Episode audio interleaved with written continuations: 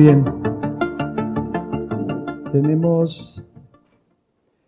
Continuamos en la tarde de hoy con misoginia en redes sociales. Modera Celes Martínez Alarcón, psicóloga, directora adjunta del área de servicios sociales e igualdad de la Diputación de Jaén. Y como ponentes tenemos a Paz Velasco de la Fuente, profesora de la Universidad Internacional de Valencia, de Derecho y experta en criminología, especialista en personalidad psicopática y delitos violentos. María Garzón, que aquí no necesita presentación, pero la presento igual, ¿eh? está con nosotros justamente desde el día uno, desde el primer curso. ¿eh? Aquí estamos, como siempre. Socia fundadora de IMADES, Comunicación y vicepresidenta de FIPGAR. Nuria González, abogada, presidenta de la Escuela Activista Feminista y además le estoy, voy a dirigirle su tesis doctoral. Eh, así que ahí estamos. Y María Teresa Vera, María Teresa Vera Valenzana, profesora titular del Departamento de Periodismo, vicedecana de Organización Académica, eh, profesora de Igualdad de la Facultad de Ciencias de la Comunicación de la Universidad de Málaga pues es un placer y un orgullo teneros hoy con nosotros, a vosotras. Muchas gracias. Muchas gracias. ¿La misoginia en las redes sociales nace o se hace? Esa pregunta me surge a raíz de una entrevista que le oí a Paz, donde le preguntaba el entrevistador si el criminal se nacía o se hacía. Eh, y enlazo también con el anterior panel en el que eh, Celia Moró dice que conceptualizar es politizar. Por lo tanto, los colectivos, las situaciones, las personas se encuentran en situaciones de vulnerabilidad o de discriminación en función de unas determinadas características. No quiero irme sin aclarar que las mujeres no somos un colectivo. Eh, en sí mismo, en sí mismas, somos la mitad de la población y una mitad de la población que, como diría Amelia Barcalce, queremos la mitad de los derechos que por justicia nos corresponde. Y por tanto, además, cuando pertenecemos o cuando estamos en situaciones de vulnerabilidad, como hemos visto en el panel anterior, eh, sufrimos una doble, triple o, cuádruple discriminación en el momento que intersecciona una serie de características que van sumando desigualdades y discriminaciones. El 73% de las mujeres han padecido violencia en Internet, según un informe de las Naciones Unidas, aunque desde 2015, pero ya estamos viendo que estos datos están aumentando, y en los países de la Unión Europea un 18% de las mujeres de más de 15 años han sufrido formas graves de violencia a través de Internet. Más de 10 millones de mujeres y el problema es que además se trata de una violencia intergeneracional en la que las y los menores Mm, sufren además ciberacoso y otras formas de, violencia. Buenas tardes a todo el mundo. Gracias por estar hoy aquí, presencial y de manera virtual. Gracias a la Fundación FIGAR, a quien la integran y la dirige, a la Universidad de Jaén por organizar este curso, al Ayuntamiento de Torres y sobre todo a quienes hacen posible con su inestimable trabajo que el curso siga adelante. Como bien se dijo ayer, la Diputación apoya desde siempre esta increíble, interesante y necesaria formación veraniega. Eh, agradezco la oportunidad de compartir y de moderar la mesa con el talento y el trabajo de las mujeres que me acompañan. Presentaré a cada una de ellas por separado. Eh, tienen un, tiempo de, de, habla de unos 15 minutos y haré una pequeña introducción antes de darle la palabra, que como vamos justos y justas de tiempo, voy a intentar resumir. Ninguna red social o plataforma hace una buena gestión de la desinformación, los discursos de odio, la misoginia o el, racismo. Eso se desprende de estudios e informes. Uno de ellos ha realizado la asociación Ultraviolet en colaboración con un instituto y apuntan que hay unas redes que son más eh, misóginas que otras. En múltiples ocasiones, lo que publicamos en las redes sociales puede llegar a ser violento contra las mujeres, llega a ser violento contra las mujeres. A veces ni siquiera nos damos cuenta porque eh, nos parece que se hace en un tono de humor o que es una frase ingeniosa o que el meme nos hace gracia. Pero como sucede en otros discursos de odio, la misoginia se naturaliza en estos medios cuando día a día se favorece su reproducción, la permanencia de una cultura de la desigualdad y violencia por razones de género, entre otras muchas en las que las mujeres son, somos discriminadas y violentadas de manera impune. En este sentido, por tanto, y en este panel cabe hacer una reflexión acerca de cómo se manifiesta la misoginia en las redes sociales y cómo la violencia contra las mujeres se construye lingüísticamente a través de palabras que en conjunto, y yo ya diría, e imágenes, generan discursos discriminatorios y de odio contra las mujeres. La violencia en palabras sucede cuando se codifica la agresión contra las mujeres a través de estas palabras o construcciones lingüísticas e imágenes. Por tanto, el lenguaje en sí no es discriminatorio, pero el uso que se hace del lenguaje y de la eh, imagen sí eh, discrimina, desiguala y nos nombra de manera diferente y a veces nos oculta. Lo que se convierte en una violencia estructural.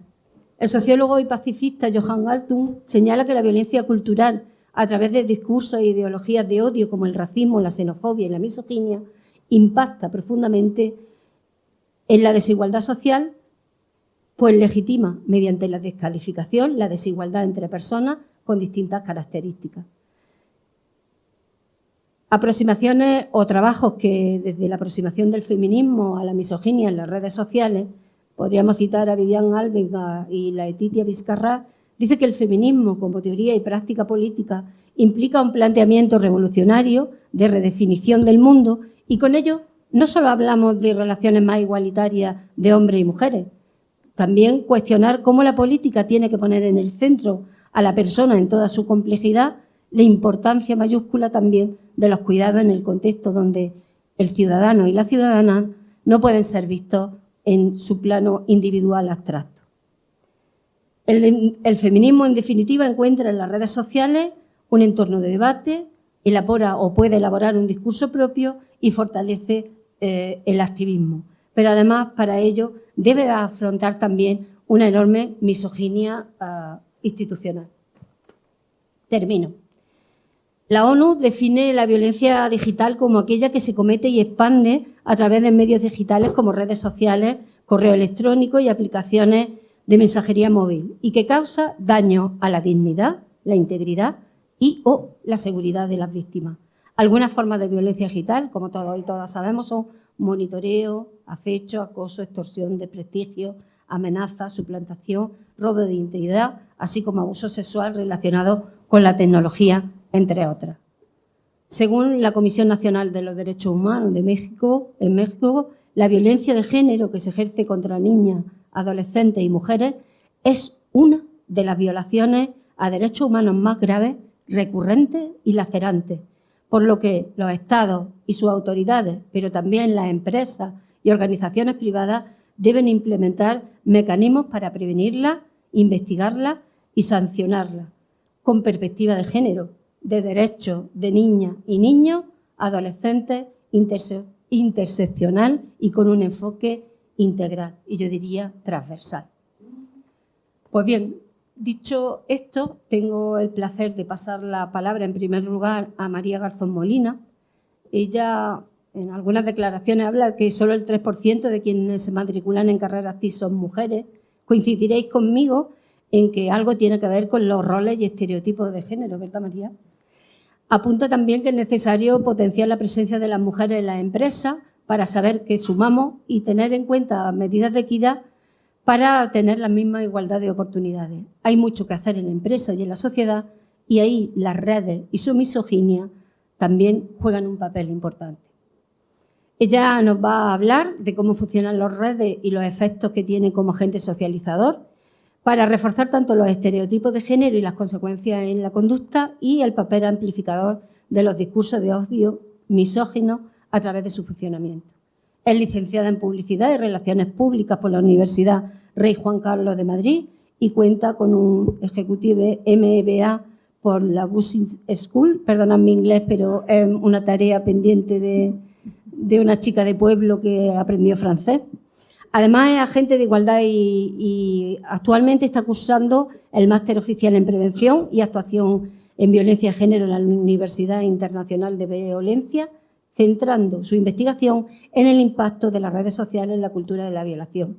Es miembro de la Junta Directiva de la Asociación Feminista El Club de las 25, socia fundadora de la agencia International Mades Communication, especializada en el análisis de riesgos y gestiones de crisis, así como la promoción del liderazgo de las mujeres a través de programas de acompañamiento a emprendedoras y de la inclusión del enfoque de género en la comunicación estratégica.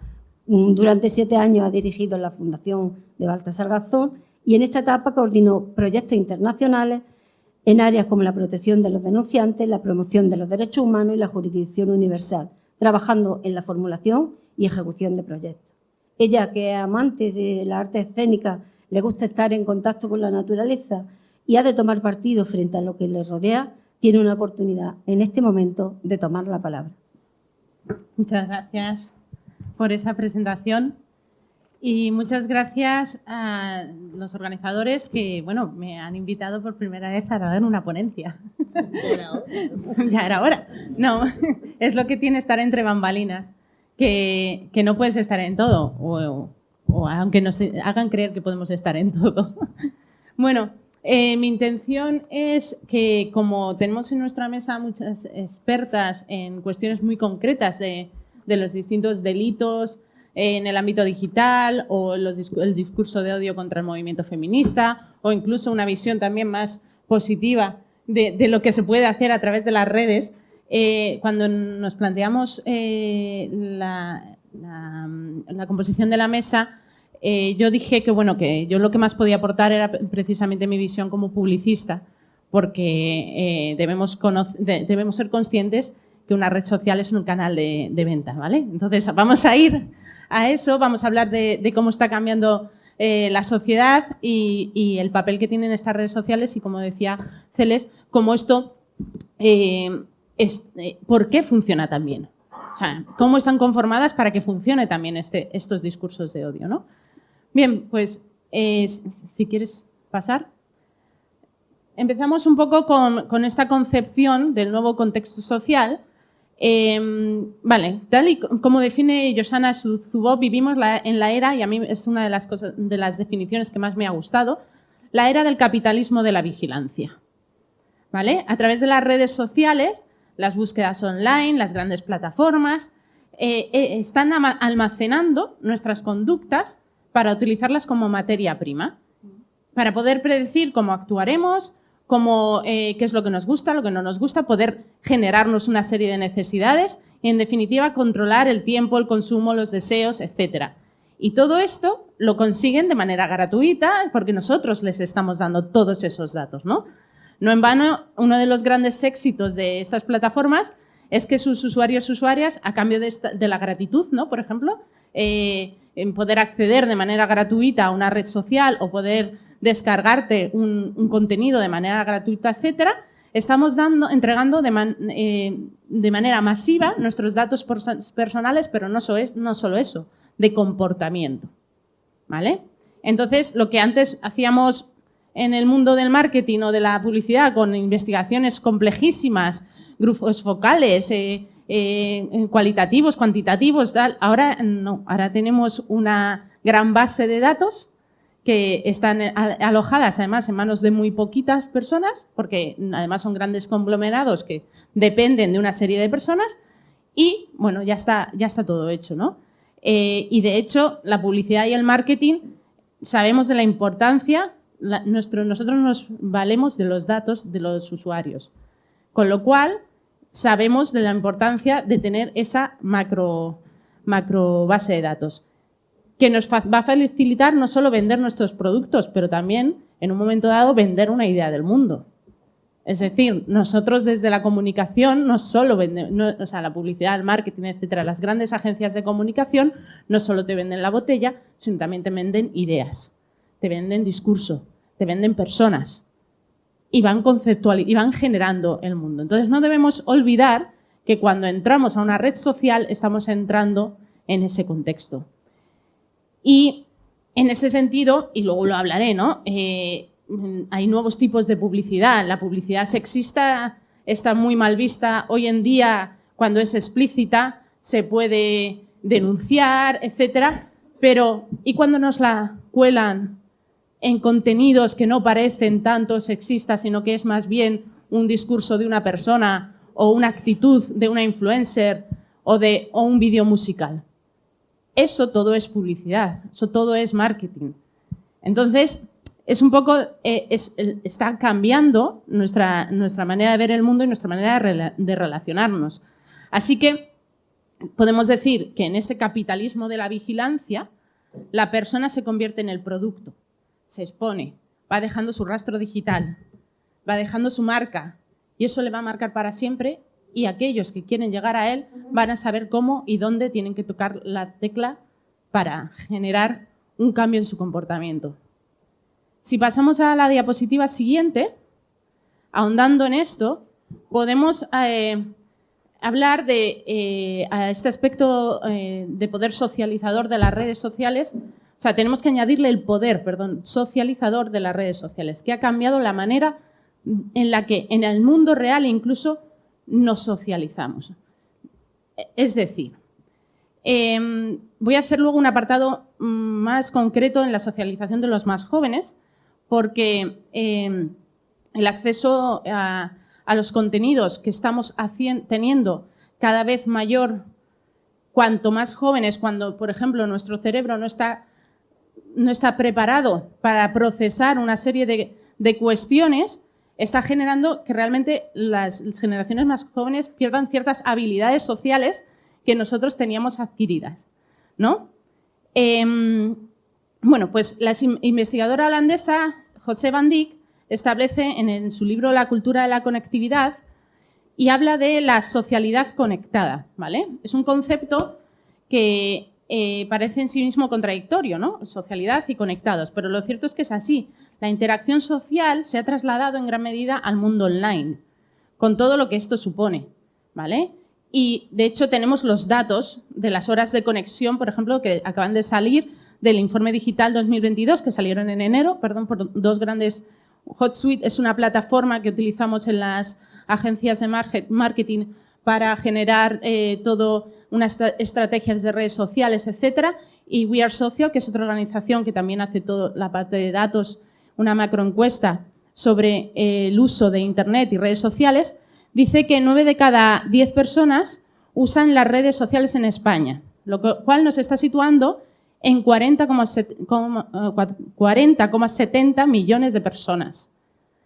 En el 2021, de hecho, del 2021 al 22, ha aumentado en 3,3 millones de personas que utilicen las redes sociales.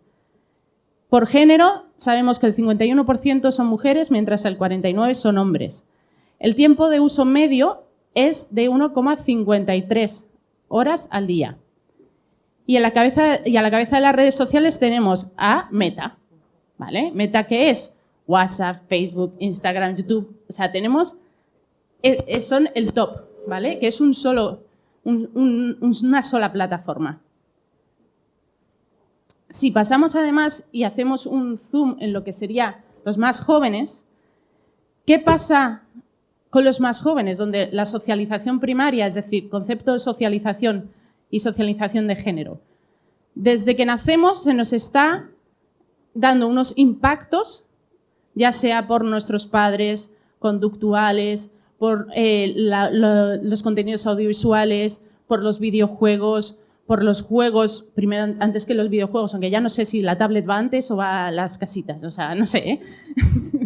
eh, eh, eh va generando un impacto que está demostrado que nos socializa de manera general, si no hacemos una socialización, tengamos en cuenta que estamos hablando de patrones generalizados. Si no hacemos un trabajo de romper esto con esto de manera diferenciada a los hombres y a las mujeres en estereotipos, en roles, etc. No en vano, de los 0 a los 6 años ya se van generando ciertas ideas de autoconcepto en los niños y niñas. Y hay estudios que dicen que a los 6 años muchas niñas se creen menos inteligentes que los niños.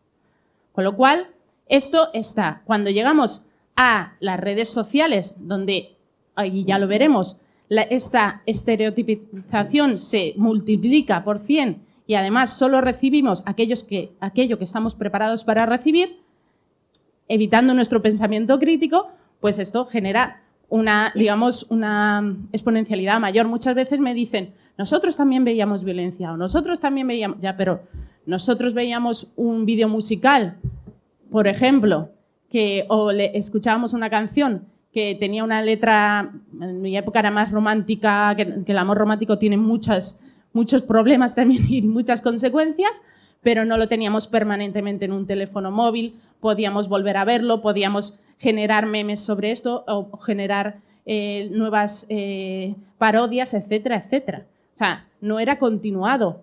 Antes se podía ver violencia extrema en los contenidos audiovisuales, pero ahora los chavales ven el juego del calamar y luego pueden reproducirlo hasta, hasta, mm, em, hasta eh, exponencialmente todo lo que quieran y luego tienen contenidos dentro de los contenidos, etcétera, ¿no? Entonces, ¿qué pasa con los más jóvenes? Si vemos al, como decía, el dato, ¿no? Vamos al dato. Eh, hay un informe que mm, se llama Familias hiperconectadas y todo lo demás que pone, que nos dice que ya los menores de secundaria están eh, dedicando cuatro horas más al año a Internet que su tiempo de estudio. Es decir, ya estamos más en Internet que en nuestro, estudio, ¿no? ¿Y qué pasa? No solo, o sea, ¿solo hacemos ocio en las redes? No. Es que ahora nos estamos no solo lo utilizamos para socializar y consumir, por supuesto, también para informarnos y hacernos una idea del mundo. ¿Vale? Los datos del último informe anual sobre consumo de información de los españoles, elaborado por el Instituto Reuters y la Universidad de Navarra, nos dicen, a grosso modo, y ahí en la siguiente diapositiva lo tenéis desagregado, que, por supuesto, las redes sociales están amenazando el liderato de televisiones y medios no digitales en cuanto al consumo de noticias, que para 6 de cada 10 internautas hasta 44 años las redes sociales son la fuente de noticias más utilizada, que los algoritmos de las redes sociales y buscadores aumentan su ventaja frente a las marcas de los medios, y esto hay que tener mucho cuidado porque los algoritmos de Google nos muestran solo las noticias que, de acuerdo a nuestras búsquedas, localización, etcétera, eh, vamos a, ellos consideran que nos van a interesar. Es decir, de hecho, eso lo podéis ver si cambiáis la localización o si vais a servidores como un Tor o etcétera que no, no tiene una localización eh, en nuestro país, vais a recibir sobre un mismo tema noticias totalmente distintas, ¿no? En, contextos políticos eso es muy importante, ¿no? Para, para, entender la conceptualización del mundo y cómo te venden unos unas ideas y otros otras. Eh, Aparte de que eh, Google premia el número de clics, coloca la noticia arriba, etc. Bueno, una cuestión ya de, algoritmo. Y lo más importante es que en el caso de los jóvenes esto ya se dispara, ¿no? Pero, y lo que parece un poco incluso, ¿hasta dónde llegamos?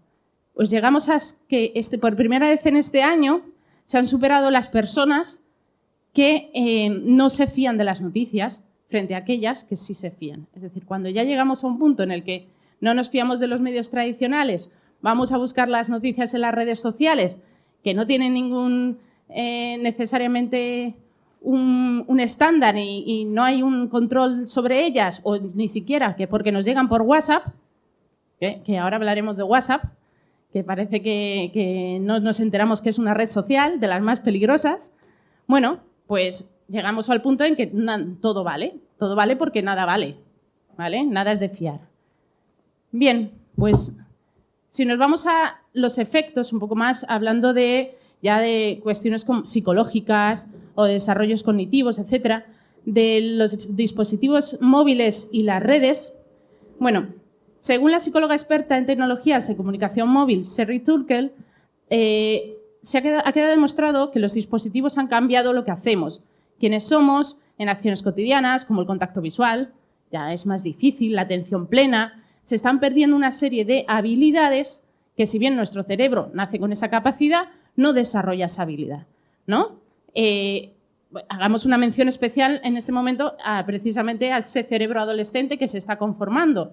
Cuando un niño o una niña llega a la adolescencia, tiene la amígdala, que es la parte emocional, súper desarrollada, y ahora tiene que desarrollar la prefrontal que ahí está el raciocinio, la capacidad de, razonar, de, tener, de ver cuáles son los riesgos de algo, ¿no? Por eso un adolescente no ve riesgos, no ve... Bueno, pues si nosotros lo coartamos porque no les ayudamos en la interacción social, todo se reduce en emoji. Por ejemplo, los chavales se, tienen una capacidad de, de, Ellos no tienen una interacción directa, no resuelven los conflictos de manera directa necesariamente, sino que cada vez más pueden hacer un comentario, pueden pensar la respuesta, deciden cuando la mandan, se resuelve todo en un emoji y se está viendo, los neurocientíficos y científicas están viendo que se están perdiendo ciertas habilidades porque si no usas esa parte del cerebro no desarrolla igualmente, ¿no? De hecho, los profesionales de la neurociencia recomiendan que los menores no accedan a dispositivos móviles antes de los 14 años. Bueno, eh, tenemos que recordar que existe además una ley que nos dice que no se puede eh, eh, contener datos, la ley de protección de datos de carácter personal, no se pueden recuperar datos o almacenar datos de menores de 14 años, 13 años si es con un consentimiento paterno-materno, ¿vale? Eh, y, se supone que la edad mínima para acceder a las redes también está, que está WhatsApp 16 años, Instagram 13 años, Twitter 13 años, TikTok 13 años, bueno, obviamente sin ningún tipo de control. Eh, ¿Me podéis decir cuántos niños de menos de 13 años conocéis vosotros con acceso a redes sociales o dispositivos móviles? ¿Vale? Entonces, eh, bueno, nosotros sigamos, ¿no? Em, como decía, se ha perdido, eh, se están perdiendo ciertas habilidades. Yo voy a meter aquí dos conceptos muy rápidos porque ya voy muy pasada, voy pasada de tiempo, pero me queda un poco. Las redes sociales, además, sabemos cómo funcionan en cuanto a espacio de caracteres. número de palabras se va reduciendo, además cada vez más, se reduce incluso a lo que es una imagen. Cada vez más tienen más fuerza las redes sociales que son de carácter visual, em, lo cual incluye como mucho un hashtag o un comentario o un tal, pero ni siquiera estamos ayudándoles a construir un, un lenguaje complejo, ¿no? Bueno, si, y, aquí es, seguramente habrá quien no esté de acuerdo, ¿no? Pero si seguimos con estudios en el campo de la neurociencia y atendemos a lo que han publicado investigadores de la Universidad de Rotterdam, habla de las diferencias de, o sea, hay, una investigación que se llama diferencias en el, la, en, a ver que lo tengo que traducir, en la en el tamaño y la inteligencia de los cerebros según el sexo, ¿vale? Bueno, ¿qué han descubierto? Que eh, en cuanto a capacidades, que digamos que es lo que tenemos ahí como de, de base, ¿vale? Y que no de habilidades, porque si no las desarrollamos porque las coartamos con nuestro sistema social, nunca van a llegar. En cuanto a capacidades, se ha demostrado que existen mayores capacidades en las mujeres para procesamiento del lenguaje tanto oral como escrito. ¿Vale?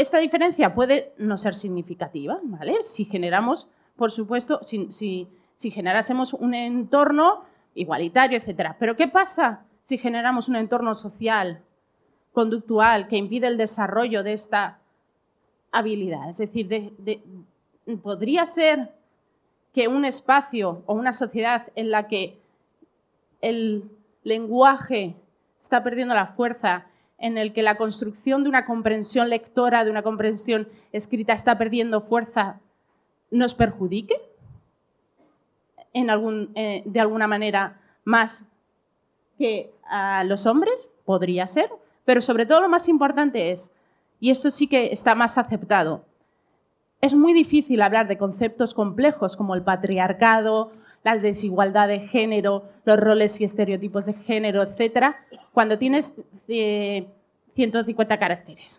Es muy difícil cuando todo va a, toda velocidad, cuando tienes que resumirlo todo en una imagen. Y sin embargo es mucho más efectivo, como vimos ayer y como seguramente hemos visto hoy, los mensajes muy simplistas, los mensajes reduccionistas que asemejan pues por ejemplo, al migrante, al inmigrante, a la delincuencia. Eso es mucho más sencillo de explicar. Si estamos perdiendo una capacidad de comprensión, de, diálogo, etcétera, y encima nuestra manera de comunicarnos es cada vez más escueta, pues lo tenemos un poco difícil, ¿no? Seguramente mi compañera me diga la parte positiva de cómo vamos a usarla, podemos usar las redes. Pero bueno, por ir cerrando, ya sabemos el tiempo más o menos, eh, has pasado la ya sabemos el tiempo que pasamos en redes, cómo está la cosa cambiando. Vale, ¿qué nos encontramos? ¿Vale? ¿Qué contenidos encontramos y cómo nos llegan? Bueno, pues mis compañeras son expertas en, estos, en distintos tipos de estos contenidos y por eso solo voy a ir muy rápido por una lista de ellos. ¿Qué nos vamos a encontrar? Estereotipos y roles de género. Es decir, nos vamos a encontrar un modelo de mujer, un modelo de hombre que hegemónicamente es el mismo que venimos arrastrando, con un altavoz mucho mayor y que llega a muchos más lugares y a niños y niñas cada vez más jóvenes. Nos vamos a encontrar violencia simbólica, publicidad sexista que ya no es tan obvia y nos la meten pues mediante otras maneras, mediante músicos, vídeos musicales, eh, retos de TikTok, etcétera, etcétera. Banalización de la violencia. Eh, ojo con TikTok y el uso del humor para hablar de todo. Hay un vídeo sobre el control de los móviles. ¿vale? Sobre mi, chico me controla, eh, etcétera, etcétera. Y nos reímos de eso. Y esto lo está reproduciendo absolutamente todo el mundo. Es decir, también, justo ahora se le enseñaba a, Nuria eh, Padilla haciendo el meme, ¿no? O sea, el vídeo del TikTok. Pues es, pues una banalización de, jaja, es que es humor. Bueno, eh, vemos de, eh, la pornografía. Que no hace falta ir a Pornhub ni hace falta ir a OnlyFans para ver pornografía, porque los chavales lo están recibiendo a través del WhatsApp. WhatsApp, que aquí es donde quiero decir el peligro de WhatsApp, WhatsApp es una red social sin básicamente ningún control. Pero es que además, ahora han quitado, porque tenemos, esto, tenemos los parecidos a las stories, tenemos los estados, podemos hablar, podemos generar un grupo, podemos tal, pero es que además allí es donde llegan los retos más radicales del palo, por ejemplo, el palo reto de niñas y niños de, 14, de 12, 13, de 13, 14 años, de tú te vas sentando en cada uno de nosotros hasta que yo me corro. Por supuesto, sin ningún tipo de protección. ¿Vale? Eso no está en la red social Instagram porque eh, tienes más o menos ciertos controles. Pero WhatsApp no, no los tiene. Pero es que además ahora WhatsApp ya ha quitado lo de que tú tengas un, eh, una cosa que existía antes, pues en redes más que se utilizaban de manera profesional, como puede ser Signal, Telegram, que es lo de los mensajes. Claro, ahora, cuando me agredan o me insulten o mi pareja me, diga algo que, que mediante WhatsApp, o yo me acuerdo y hago el pantallazo, o se ha borrado. Y si ya es difícil, y si ya no se lleva lo de la prueba digital, porque cuando estuve ya haciendo las prácticas del máster, estuve revisando sentencias, a mí me tocó el Tribunal Supremo, ¿no? De violencia digital, etcétera. La mayoría de la gente, por supuesto, había prueba digital, casi toda WhatsApp, ¿vale? Casi toda había WhatsApp, me dijo, tal, tal. Hacían pantallazos, de esto de ir a un perito judicial y pedir una prueba digital, no, eso, mm, muy poquitos, ¿no? En la estadística. Pero ahora se abre un mundo ahí Mm, un poco complejo. Luego tenemos el discurso de odio y las consecuencias offline, sobre todo, que no solo online, eh, discurso de odio que tenemos no solo contra personas conocidas como Mónica Lario, pero como Julia Lillo, una niña de menos de 16 años, que es eh, eh, campeona de España sub-16 de 600 metros, que se ha tenido que cerrar todas sus redes. ¿Por qué? Porque aparecía, ella aparecía haciendo su deporte. Sabéis que la ropa de las mujeres está más sexualizada en los deportes y obviamente pues, empezó a aparecer en las listas de las eh, deportistas sexys, le escribían señores mayores, no sé qué, una barbaridad, ¿no? Y delitos, y luego tenemos delitos y agresiones en el ámbito digital, ¿no? Que hablará sobre todo, Paz, entiendo, pues todo lo que es acoso, sexting, violación. Están violando los avatares en meta, ¿vale? Claro, porque, total, si yo estoy en mi casa en el metaverso hay violaciones, hay eh, prostíbulos con niñas de menos de 12 años, hay una barbaridad. Pues esto es lo que tenemos, ¿vale? Todo esto potenciado además con los mecanismos de las redes sociales, que son dos básicamente, ¿vale?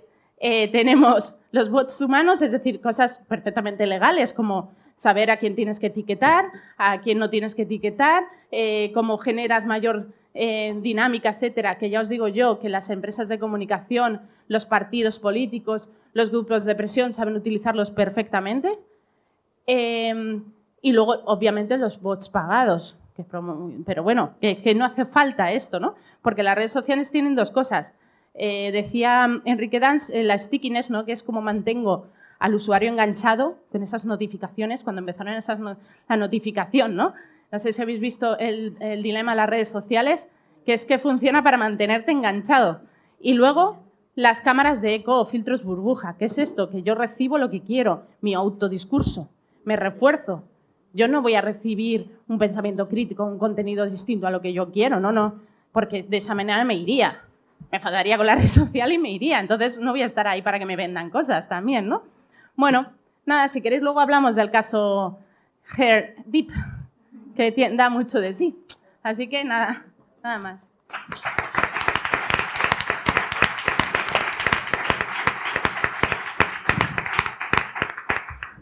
Pues mientras aparece el pez, se ha ido la protagonista de la siguiente intervención. Así que retomamos la presentación de Nuria González López. Eh, es, un poco raro presentar a alguien sin que ya esté aquí. Pero bueno, ya está. Eh, yo sigo hablando porque mm, por la gente. Vale, pues entonces voy a hablar porque además la gente que está en el otro lado de la línea se queda un vacío ahí sin sentido. Nuria González López mm, lo último así rápido que he leído de ella era un tuit que decía la violencia sexual contra las mujeres aumenta más de un 30% y tenemos más de un feminicidio por semana y en el, debate de la nación de este tema ni siquiera se ha hablado. Ella hablará desde la perspectiva del derecho, pero sobre todo del activismo feminista en redes y cómo hay un ataque de acoso y derribo hacia cuentas feministas. Así que así como que se organizan grupos para tirar esas cuentas y para meterse con las mismas. Ella es abogada y activista feminista por los derechos de las mujeres, de los niños y las niñas, autora del libro Vientres de alquiler, La mala gente. La esclavitud nunca ha sido abolida para las mujeres y este libro va de una de esas esclavitudes que va en aumento en el pleno siglo XXI, la explotación reproductiva más conocida como vientre de alquiler. Eh, es licenciada en Derecho y máster en Derechos Humanos por la UNED, con especialidad en bioética, integrante de los servicios jurídicos de la UGT de Cataluña y del turno de oficio de violencia de género en Barcelona. También colabora como asesora jurídica para varios ayuntamientos de las provincias de Barcelona y Tarragona. En 2005 se licenció en Derecho por la Universidad Nacional de Educación a Distancia. Tiene un máster en Prevención de Riesgos Laborales y otro máster en Derechos Humanos especialidad en bioética en la UNED. Obtuvo la especialidad psicosocial en la Universidad de Barcelona y especialista en comercio internacional y arbitraje por el Ilustre Colegio de Abogados de Barcelona, ICA. Está diplomada en criminología en la institución interdisciplinaria jurídica, fiscal y forense en la Ciudad de México y es experta universitaria en intervención con personas de situación, en situación de trata y prostitución por la Universidad de la Isla Baleares. En 2012 viaja a México para ejercer como abogada en la área de Derecho Mercantil, Corporativo, Laboral y Civil y como profesora de la Universidad Veracruzana Jalapa y en la institución interdisciplinaria Jurídica Fiscal y Forense Ciudad de México. De su trayectoria en México destacar, entre otras actuaciones, su participación como ponente en el Tribunal de Derechos Humanos de las Mujeres y su nombramiento de como coordinadora en diversos proyectos y programas. Actualmente Cursa el doctorado de Derecho Internacional Público en la Universidad de Jaén y el curso de Mediación Civil, Familiar y Mercantil con especialidad en mediación comunitaria de la Escuela Internacional de Mediación. Además de dirigir DLV Radio, escribe artículos en el periódico en línea El Taquígrafo y es colaboradora habitual del programa Cataluña Opina de TVK. Nuria, cuando quieras, tuya es la palabra. Gracias. No sé si. funciona? Ahora me voy a levantar porque estamos muy estrechas. Muchas gracias a todos, a la organización por invitarme. Yo también ya he venido aquí de todo, de moderadora, de alumna y tal, y estoy muy agradecida de estar aquí, muy contenta. Eh, pero no me voy a enrollar mucho porque vamos tarde y quiero decir lo que quiero decir. Siguiente. Hablo de la misoginia en redes y fuera de las redes. La misoginia mata. Cada semana en España hay un feminicidio como mínimo. Ha aumentado el 30% o más la violencia sexual, para que vamos a hablar del resto del mundo. La misoginia no es un odio cualquiera, la misoginia mata. ¿Se permite la apología del feminicidio en redes sociales? Aquí tenéis unas imágenes que son reales. No sé si alcanzáis a leer qué pone aquí. ¿Alguien me puede decir qué significa eso? ¿Qué, no, ¿qué significa literalmente? Ah, no se oye, bueno. Si, si, si lo habláis un poco más fuerte para que se oiga. Vale, pues nada. ¿Qué es una TERF? Eh, una persona que no considera a la mujer trans como mujer. No. No. Una TERF es literalmente una feminista radical. ¿Vale? Una mujer. Las TERF son mujeres. Y según estos perpentos, son mujeres que se pueden matar. Imaginaros que yo me pongo una camiseta y me voy al 8M que ponga matar maricones. ¿Cuánto iba a durar en la calle? O que ponga matar gitanos. ¿Cuánto iba a durar en la calle y en las redes? No duraría ni cinco minutos. Pero esto, esto es el Día del Orgullo en Barcelona hace dos semanas. En la misma manifestación había todo tipo de políticos de todo tipo de partidos. No pasa nada. Este señor aquí, Kill the también, es un conocido nuestro en Barcelona que cada vez que las, las feministas se manifiestan por cualquier cosa, ¿eh? por la abolición de la prostitución, por las mujeres de Afganistán, por, lo que sea, pues nos agreden hasta el punto de que las manifestantes están aquí, protegidas por la policía. Ese es el panorama que tenemos. Por lo, y estas personas utilizan las redes sociales para hacer apología del feminicidio, literalmente. Por lo tanto, eh, no es cualquier cosa así. Aquí tenemos que además, además, instrumentalizan a los colectivos, porque aquí hay un tío diciendo que se tienen que matar mujeres y debajo tiene la bandera del colectivo gay y la bandera del colectivo trans. Lo, jodido en esta historia, perdonad que hable así, es que ni el colectivo gay ni el colectivo trans se desmarque de la gente violenta que viene aquí. En este lado de la plaza de San Jaume, porque esto es la plaza de San Jaume, el pasado 26 de junio, una manifestación por la abolición de la prostitución, los vientres de alquiler y demás, eh, había un grupo de mujeres Oye, tranquilamente, ¿eh? Sin ningún problema. Y eso se amplifica en las redes sociales. Para mayor abundamiento en esta historia de este señor que es amigo nuestro, lo último de lo último ya es cuando las administraciones públicas, además de no informarse, bueno, como previo os diré que esta persona tiene tres denuncias puestas por el colectivo de Cataluña abolicionista porque tres veces nos ha agredido físicamente en los tres últimos 8M en Barcelona, ¿vale? Con la misma camiseta. Nadie hace nada, ¿no? Así. No para atrás, para atrás.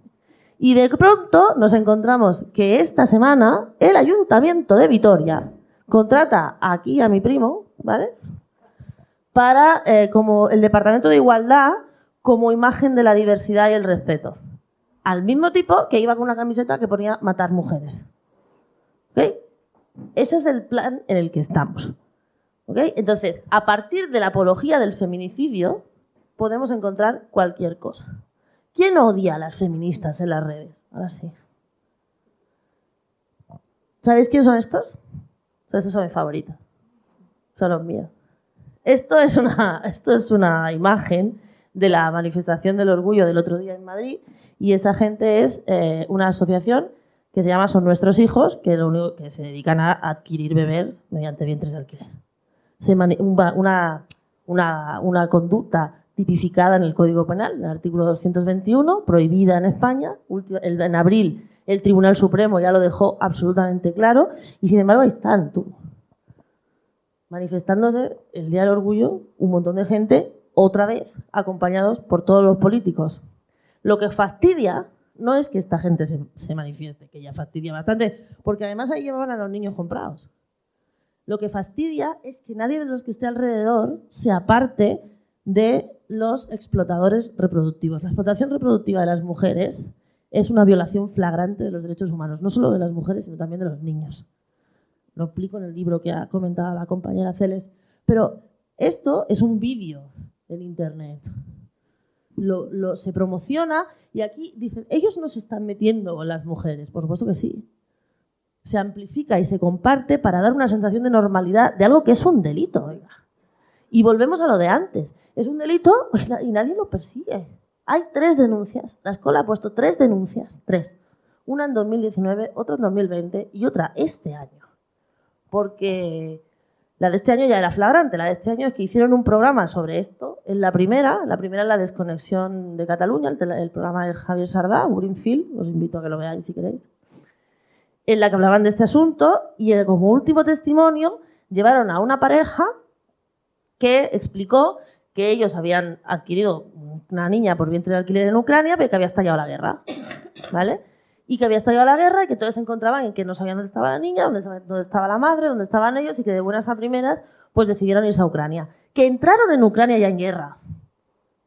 Que ya veréis, por mediación de la, de la eh, embajada brasileña y que cuando llegaron a Ucrania la agencia de vientres de alquiler les dijo que no, que es que la madre de la niña había cogido a la niña y había traspasado la frontera porque se había ido a ponerse a refugio en Polonia para no morirse.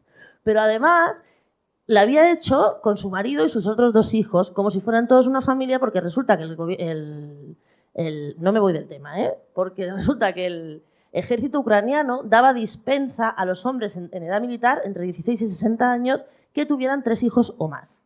Con lo cual esa familia pasó la frontera como una familia. Bueno, pues los urropadres, estos, los de los, de los de alquiler, ni cortos ni perezosos, pasaron la frontera y la niña que pasó en calidad de refugiada, fue entregada a esta gente en Polonia, donde está prohibido. Y esto lo explicaron en la tele. Y esto lo denunciamos nosotras. Y esto nos valió, bueno, una campaña en redes, a mí personalmente, bueno, no me importa porque ya, ni, los, ni los leo, ¿no? Pero agresivísima, agresivísima. Por suerte pusimos una denuncia, nos consta que los Mossos de Escuadra están investigando a esta gente. Porque ya, o sea, además de un delito de trata, yo creo que ya no es un tema ni de vientres de alquiler, simplemente ya es el morro, la impunidad de salir a la televisión pública a explicar que te has traído a una niña refugiada. Y, que, además estaban escondidos en la embajada de Argentina porque obviamente no tenían ni un papel de la chiquilla, ¿no? Y es, pero esto, estos son estos. Son estos. Luego os enseñaré los mensajes que me mandan, ¿vale? Que me alguno de amor. He puesto cartas de amor, de verdad. Eh, esta gente, cuando yo saqué el primer libro, fijaros, tuvo la desfachatez de denunciarme a mí, ellos, porque decían que yo tenía información sobre una actividad delictiva y no se lo había dicho la policía. Ellos, que habían ido a comprar niños, ¿eh? Sí, ese es, ese es el tema, ¿no? Esta gente, o sea, estos son mis favoritos, no padres, porque, bueno, sigue. ¿Quién más odia a las feministas en redes? Esto es un vídeo, ¿lo puedes poner?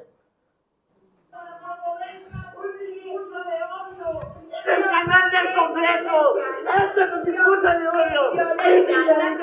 a las compañeras de la televisión. Es un discurso de odio. Permita continuar con el desarrollo, desarrollo del evento. Quiero mencionar de manera muy respetuosa que las opiniones vertidas en este congreso, que, que serán vertidas inclusive a lo largo de los días del desarrollo de este congreso, eh, son responsabilidad exclusiva de quienes expresan y vierten esos comentarios. Los, los recursos públicos, los medios públicos para promover la discriminación. Están utilizando el medio público para contravenir la constitución política de los Estados Unidos mexicanos. Ninguna mujer nace para puta. ¡Eso! Yo soy mujer y nací puta y me gusta cómo ves. Es trabajo con eso mi familia trabaja. No, compañero Clemente, por favor. No sé si habéis entendido la situación. Eso es unas jornadas que se hicieron la semana pasada en la Cámara de, la Cámara de Diputados Federal de México, unas jornadas contra la trata de mujeres y niñas. una de las mesas, que era esta, se estaba hablando evidentemente de la prostitución, porque la prostitución, la, la trata para fines de explotación sexual, pues es la más numerosa. Este personaje que aparece aquí es un proseneta, diputado. ¿vale? Y irrumpe en la sesión, pues ya habéis visto, para violentar a las que estaban allí, que estaban en una jornada contra la trata, sin meterse con nadie. La que le dice por detrás, ninguna mujer nace para puta, es Sonia Gómez, que es una eh, superviviente de trata y prostitución, es argentina, y, se levantó, claro, porque es que imagínate, ¿no? Estos son los más, mm, no sé si los más, pero desde luego son otros de nuestros odiadores favoritos, los, el lobby proxeneta. ¿Vale? Las feministas, porque todas las feministas son abolicionistas. Todas. Y si no soy abolicionista, pues no soy usted feminista, lo siento, será otra cosa, pero feminista no. Entonces, eh, el lobby proxeneta va, va a saco contra las, contra las feministas, porque claro, las feministas queremos la abolición de la prostitución, porque entendemos que ninguna mujer nace para puta, como decía Sonia. ¿Vale?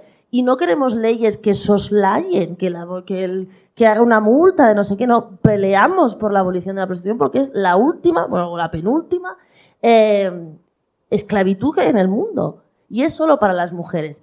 Como vamos, para nosotros las redes han sido un instrumento muy bueno en este sentido. Lo mismo que lo utilizan para odiarnos y para agredirnos, tengo que decir que el movimiento feminista se ha articulado muy bien a través de las redes sociales. Para nosotros es un arma muy poderosa, porque a las feministas que van en contra del sistema capitalista, que al final es la prostitución, lo vientre de alquiler y toda esta mierda, eh, no nos dan la voz en la televisión normalmente.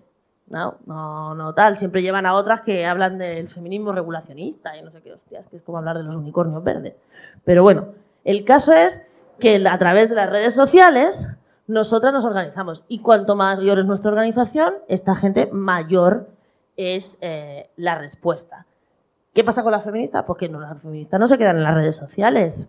El episodio más eh, nuestra guerra abierta, sobre todo en Barcelona, que es el centro y el epicentro del lobby proxeneta y donde el ayuntamiento tiene una mayor condescendencia con todo lo que tiene que ver con la prostitución de las mujeres, eh, tuvimos una guerra abierta. Cuando sé si os suena, cuando se legalizó el sindicato de la prostitución, otras. Aún estamos en pleitos. Porque no salimos de ahí. Pues imaginaros, hay uno de los promotores del- de, la, No lo traigo aquí porque era demasiado ofensivo, pero hay uno de los promotores de este sindicato que le hemos visto, perdón por la expresión, pero le hemos visto el rabo ya diez veces, porque cada vez que se, le ocurre meternos con nosotros nos manda una foto pene. Pero él es una mujer. Y cuando no digan mujer, aunque tenga un de aquí, ¿sabes? O sea, no. ¿Vale? Entonces, el lobby proxeneta es otro de los que más odia a las feministas en redes y en todos lados, pero en, la- en las redes donde más vemos. Sí.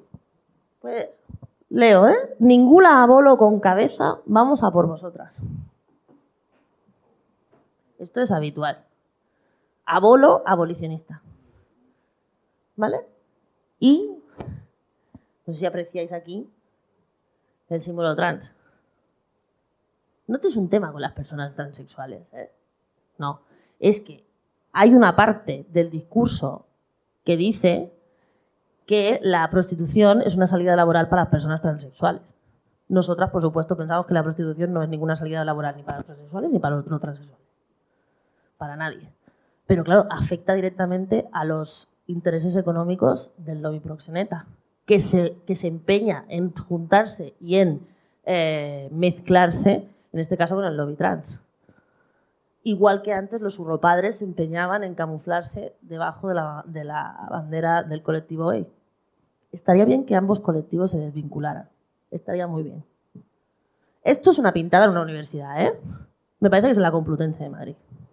Hay muchas. Seguimos. Esto es el 8M del 2019. Barcelona. También con total impunidad. Terf reviento.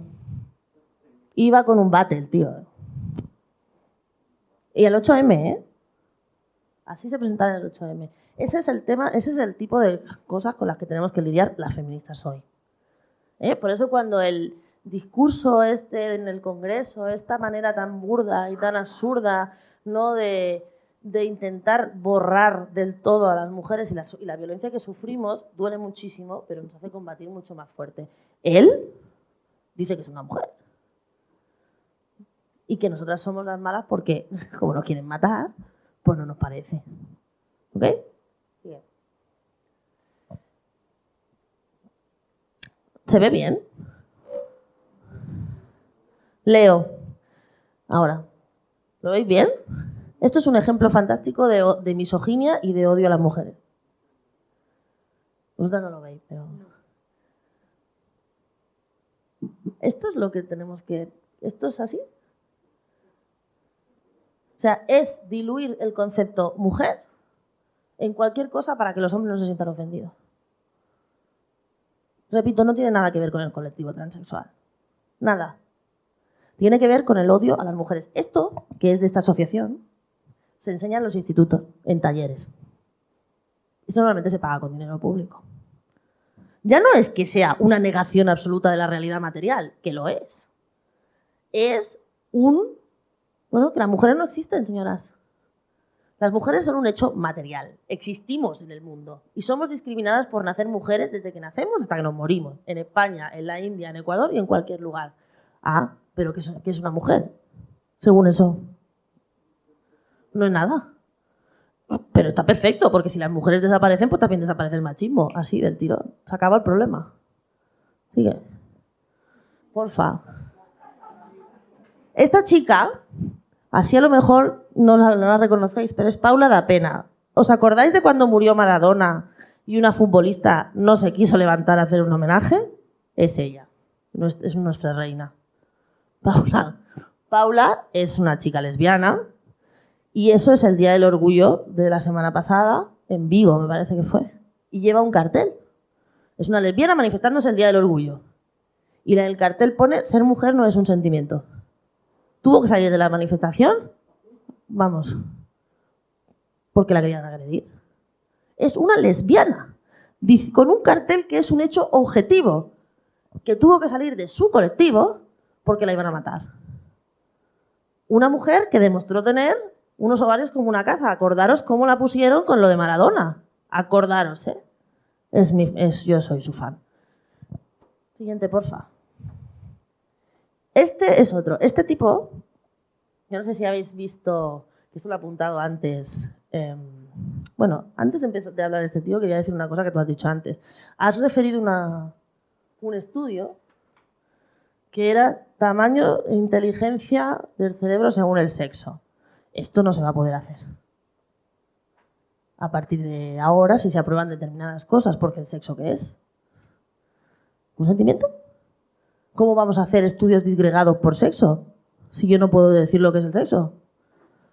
Estamos jugando muy, muy duro y muy, muy peligrosamente con la ciencia y la realidad material.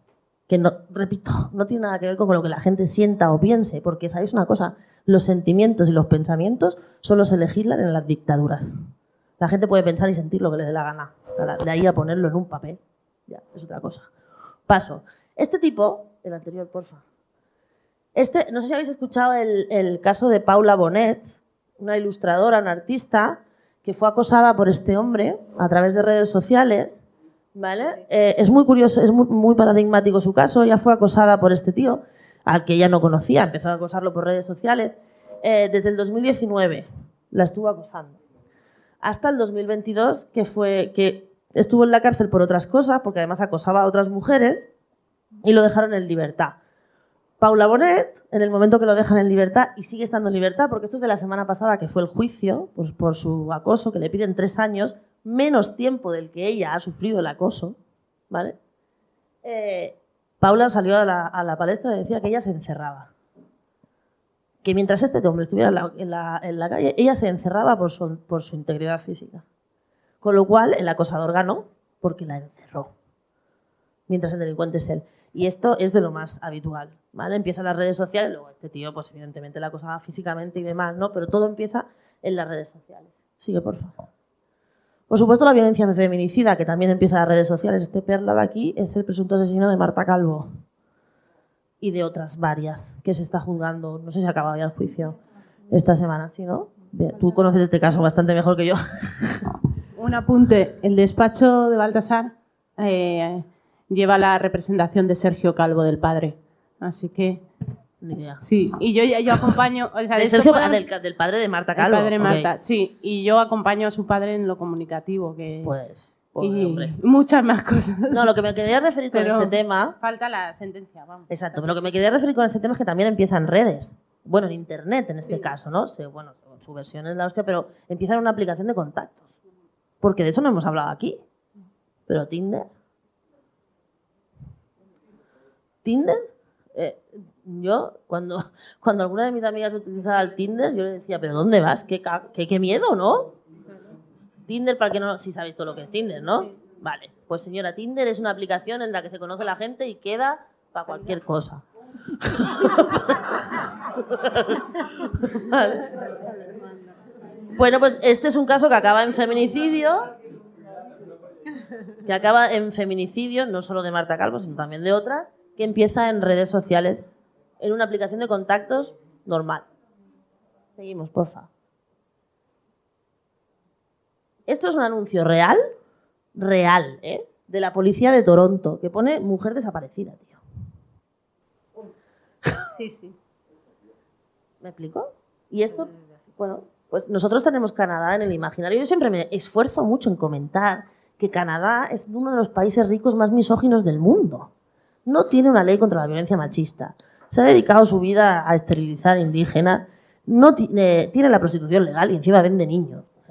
Pero sin embargo lo tenemos en el imaginario colectivo como un país cojonudo. Pues es un país que hace esto. Y además se ha dedicado a cerrar eh, refugios de mujeres en situación de violencia porque no podían entrar los señores. Y eso es lo que hay. ¿Vale? Entonces, este es el borrado absoluto, igual que el otro, de las mujeres que, fijaros, es lo más difícil de entender, pero yo creo que es el reto al mayor al que nos enfrentamos. ¿eh? Porque, es, porque la violencia la entiende todo el mundo, porque el tema de la prostitución también lo entiende todo el mundo, aunque esté a favor o en contra, da igual. El tema de los, de los vientres de alquiler también lo entiende todo el mundo, pero esto es difícil de conceptualizar. Pero nos enfrentamos al, mm, a la desaparición como ente, como personas, como sujetos de derecho. Si no paramos esta historia. Porque, oiga, repito, aquí cada uno puede hacer con su vida lo que le dé la gana. Es más, al feminismo siempre ha importado muy poco la orientación sexual de cada uno. Cero. Pero ahora, ese, apoyo, ese, ese, eh, ese acompañamiento, pues, pues se nos está volviendo en contra. Sigue porfa. Acciones llevadas a cabo por los colectivos que yo os recomiendo, ¿vale? Para que estéis informadas. La plataforma La Alianza contra el Borrado de las Mujeres. Han hecho un trabajo maravilloso, sobre todo en el tema del deporte, ¿vale? Porque sabéis que, bueno, ahora lo pondré en la foto y tal, que ha habido deportes donde han podido participar eh, gente autoidentificada como mujer en, los deportes femeninos y ahora las federaciones de determinados deportes lo están prohibiendo porque obviamente es juego sucio, ¿vale? Eh, pero ellas han hecho un grandísimo trabajo. Y esta página web, que pone TERF es un insulto, de ahí dentro podéis encontrar todo un recopilatorio de todas las agresiones digitales que sufren las mujeres por no querer borrarse del mapa. Eso en redes. Seguimos, por favor. Esto, esto es la feria de Jaén. Esto es la feria de Jaén. Esto es una acción que se hace en la calle, que son los famosos puntos lila. Los puntos lila, supongo que los conocéis, que es un espacio seguro para evitar violencia machista, los espacios de ocio nocturno. Pero ahí también se habla con la gente, sobre todo con la gente más joven. Y es súper importante que se promocione este tipo de espacios porque nosotros y nosotras tampoco tenemos toda la información hasta que no hablamos con ellos. ¿no? Y a veces, y con ellas, y a veces mm, tenemos mm, información muy distorsionada porque, como decía antes María, en las redes uno escribe lo que le da la gana, desde la mayor impunidad. Pero cara a cara ya son las cosas diferentes. Entonces, este tipo de acciones son muy positivas, eh, bueno, para poner un poco las cosas en solfa. Seguimos, por favor. Estas son las acciones llevadas a cabo por la justicia y las instituciones contra el ataque a los feministas. Todas esas. Siguiente, por. Y estas son algunas cartitas de amor que me mandan mis fans. ¿Eh? Por ejemplo, esta. Eh, me dirijo a ti, no sé quién es, por supuesto, ¿eh? Creo que esto es de Twitter. Me dirijo a ti por aquí y no contestando a tu tweet por el ruido que generaría. Encima me hace un favor, ¿sabes? Haces muchísimo daño. Más que ayudar a esas mujeres que gestan hijos para otro y no están pidiendo ayuda, no hay esclavitud ni nada por el estilo. Estados Unidos o Canadá, por ejemplo, no pueden ser gestantes si padecen necesidades sociales o reciben ayudas. Piensa antes en el daño gratuito e intenta comprender nuestra situación, pobrecitos explotadores reproductivos. Qué lástima. Por supuesto, no te autorizo a que compartas este mensaje. Solo te escribo porque estoy muy cansado de gente como tú haciendo daño. Así no haces feminismo, menos mal que me lo has explicado. Perdona por meterme un rato en tu vida, no te molesto más, pero necesito, es necesario que leas el punto de vista de todos los que recurrimos a la gestación subrogada. Muchas gracias. Hay más. A ver, terfa gilipollada. La llama hija porque la sencilla razón de que hay libertad para no decidir su género hasta que ella sea mayor y lo decida por su cuenta, que hay que ser gilipollas y fascista hasta para acosar a las familias trans, payasa, no quieres abolir el género, pues ya se está haciendo tonta del nabo. Que luego vas de abogada y te dedicas a acosar a las familias trans. Ojalá la ley por delitos de odio, que ya se lo saben, ¿eh? caiga sobre ti subnormalidad personificada. Que te aproveche la actual ley orgánica, abogada con título de una tómbola. Este es más, más light. y me parece que me queda uno. Ya estoy, es la última.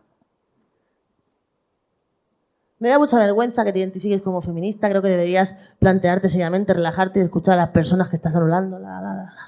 Esto es flojísimo. No me he querido traer aquí las fotopenes del otro porque son feas, Pero esto es el día a día, ¿vale? De las, de las activistas en redes y en las calles. Muchas gracias.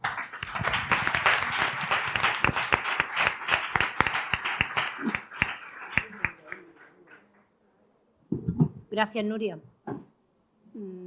Ahora es la oportunidad de Paz Velasco de la Fuente.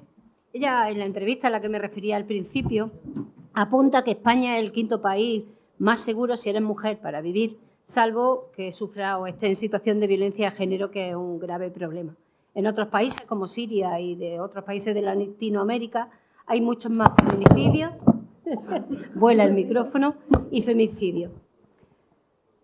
Ella también eh, argumenta que el tipo y la cantidad de violencia tienen que ver con la forma de país, el tipo de país, el de sociedad, con los valores, el punto de vista político, social, económico, así como con la legislación penal. Como especie, eh, opina, evolucionamos para lo bueno y lo malo. E Internet crea espacios nuevos, nuevas escenas y nuevas formas de conducta que siguen sorprendiendo a la evidencia que se tenía constatada. Nos va a hablar sobre la misoginia online que se vuelve viral.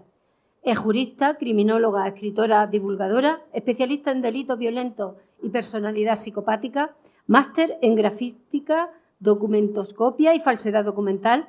Ha impartido más de 60 conferencias en España y Latinoamérica en diferentes universidades, instituciones y asociaciones. Presidenta del Comité Asesor de Expertos y Expertas del Colegio Profesional de la Criminología de la Comunidad de Madrid vicepresidenta de la Sociedad Española de Criminología y Ciencias Forenses, SECIP, profesora en la Universidad Internacional de Valencia, profesora en la Universidad, Universidad Católica perdón, de Murcia, colaboradora en el periódico digital El Taquígrafo, colaboradora en Si amanece nos vamos, en la sección El lado oscuro, con Roberto Sánchez, autora del blog criminalmente.es, autora del podcast en exclusiva para Podimo Criminalmente, autora de Criminalmente, la criminología como ciencia, autora de Homo Criminalis, el crimen a un clip, los nuevos de, eh, riesgos de la sociedad, de Ariel. Tiene múltiples intervenciones en prensa, radio y televisión y premios y reconocimientos. Pat, tuya es la palabra y la oportunidad. Sí, espera que acabo de perder. Aquí, aquí. Acabo de perder el, el, te iré diciendo, por favor, si no te importa, que pases a la siguiente diapositiva. muchísimas gracias a todos por la, por la invitación. Eh, la verdad es que para mí es un orgullo estar en Jaén, aunque haya este calor, en Torres precisamente. Y bueno, eh, también doy las gracias a las personas que están online, por supuesto. Y voy a empezar eh, hablando, bueno, voy a hablar del gender trolling, un neologismo que nace en el año 2013 de la mano de Carla Mantilla y que simplemente significa el traslado del odio hacia las mujeres a las nuevas tecnologías. La sociedad digital en la que vivimos eh, ha hecho que podamos estudiar, trabajar, comprar, enamorarnos, pero también es un nuevo canal para odiar. Hoy os voy a hablar de los incels, los célibes involuntarios que utilizan foros, yo no voy a hablar de redes sociales, mis compañeras han hablado mucho y muy bien de redes sociales, yo voy a hablaros de los foros que se crean para odiar a las mujeres y cómo hay un íter temporal y un íter criminal en el que ese odio termina convirtiéndose en crímenes masivos hacia mujeres y hacia hombres, a los que ellos odian. Y explicaremos por qué les odian. Siguiente, por favor. Os presento a Elliot Rogers, el primer incel de la historia criminal digital.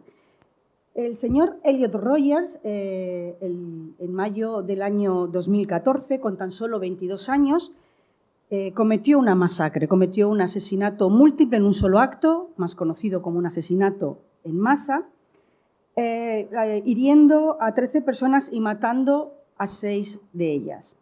Antes de cometer esta masacre, envió un manifiesto de 141 páginas diciendo por qué odiaba a las mujeres y por qué a determinadas mujeres. Le explicaré después.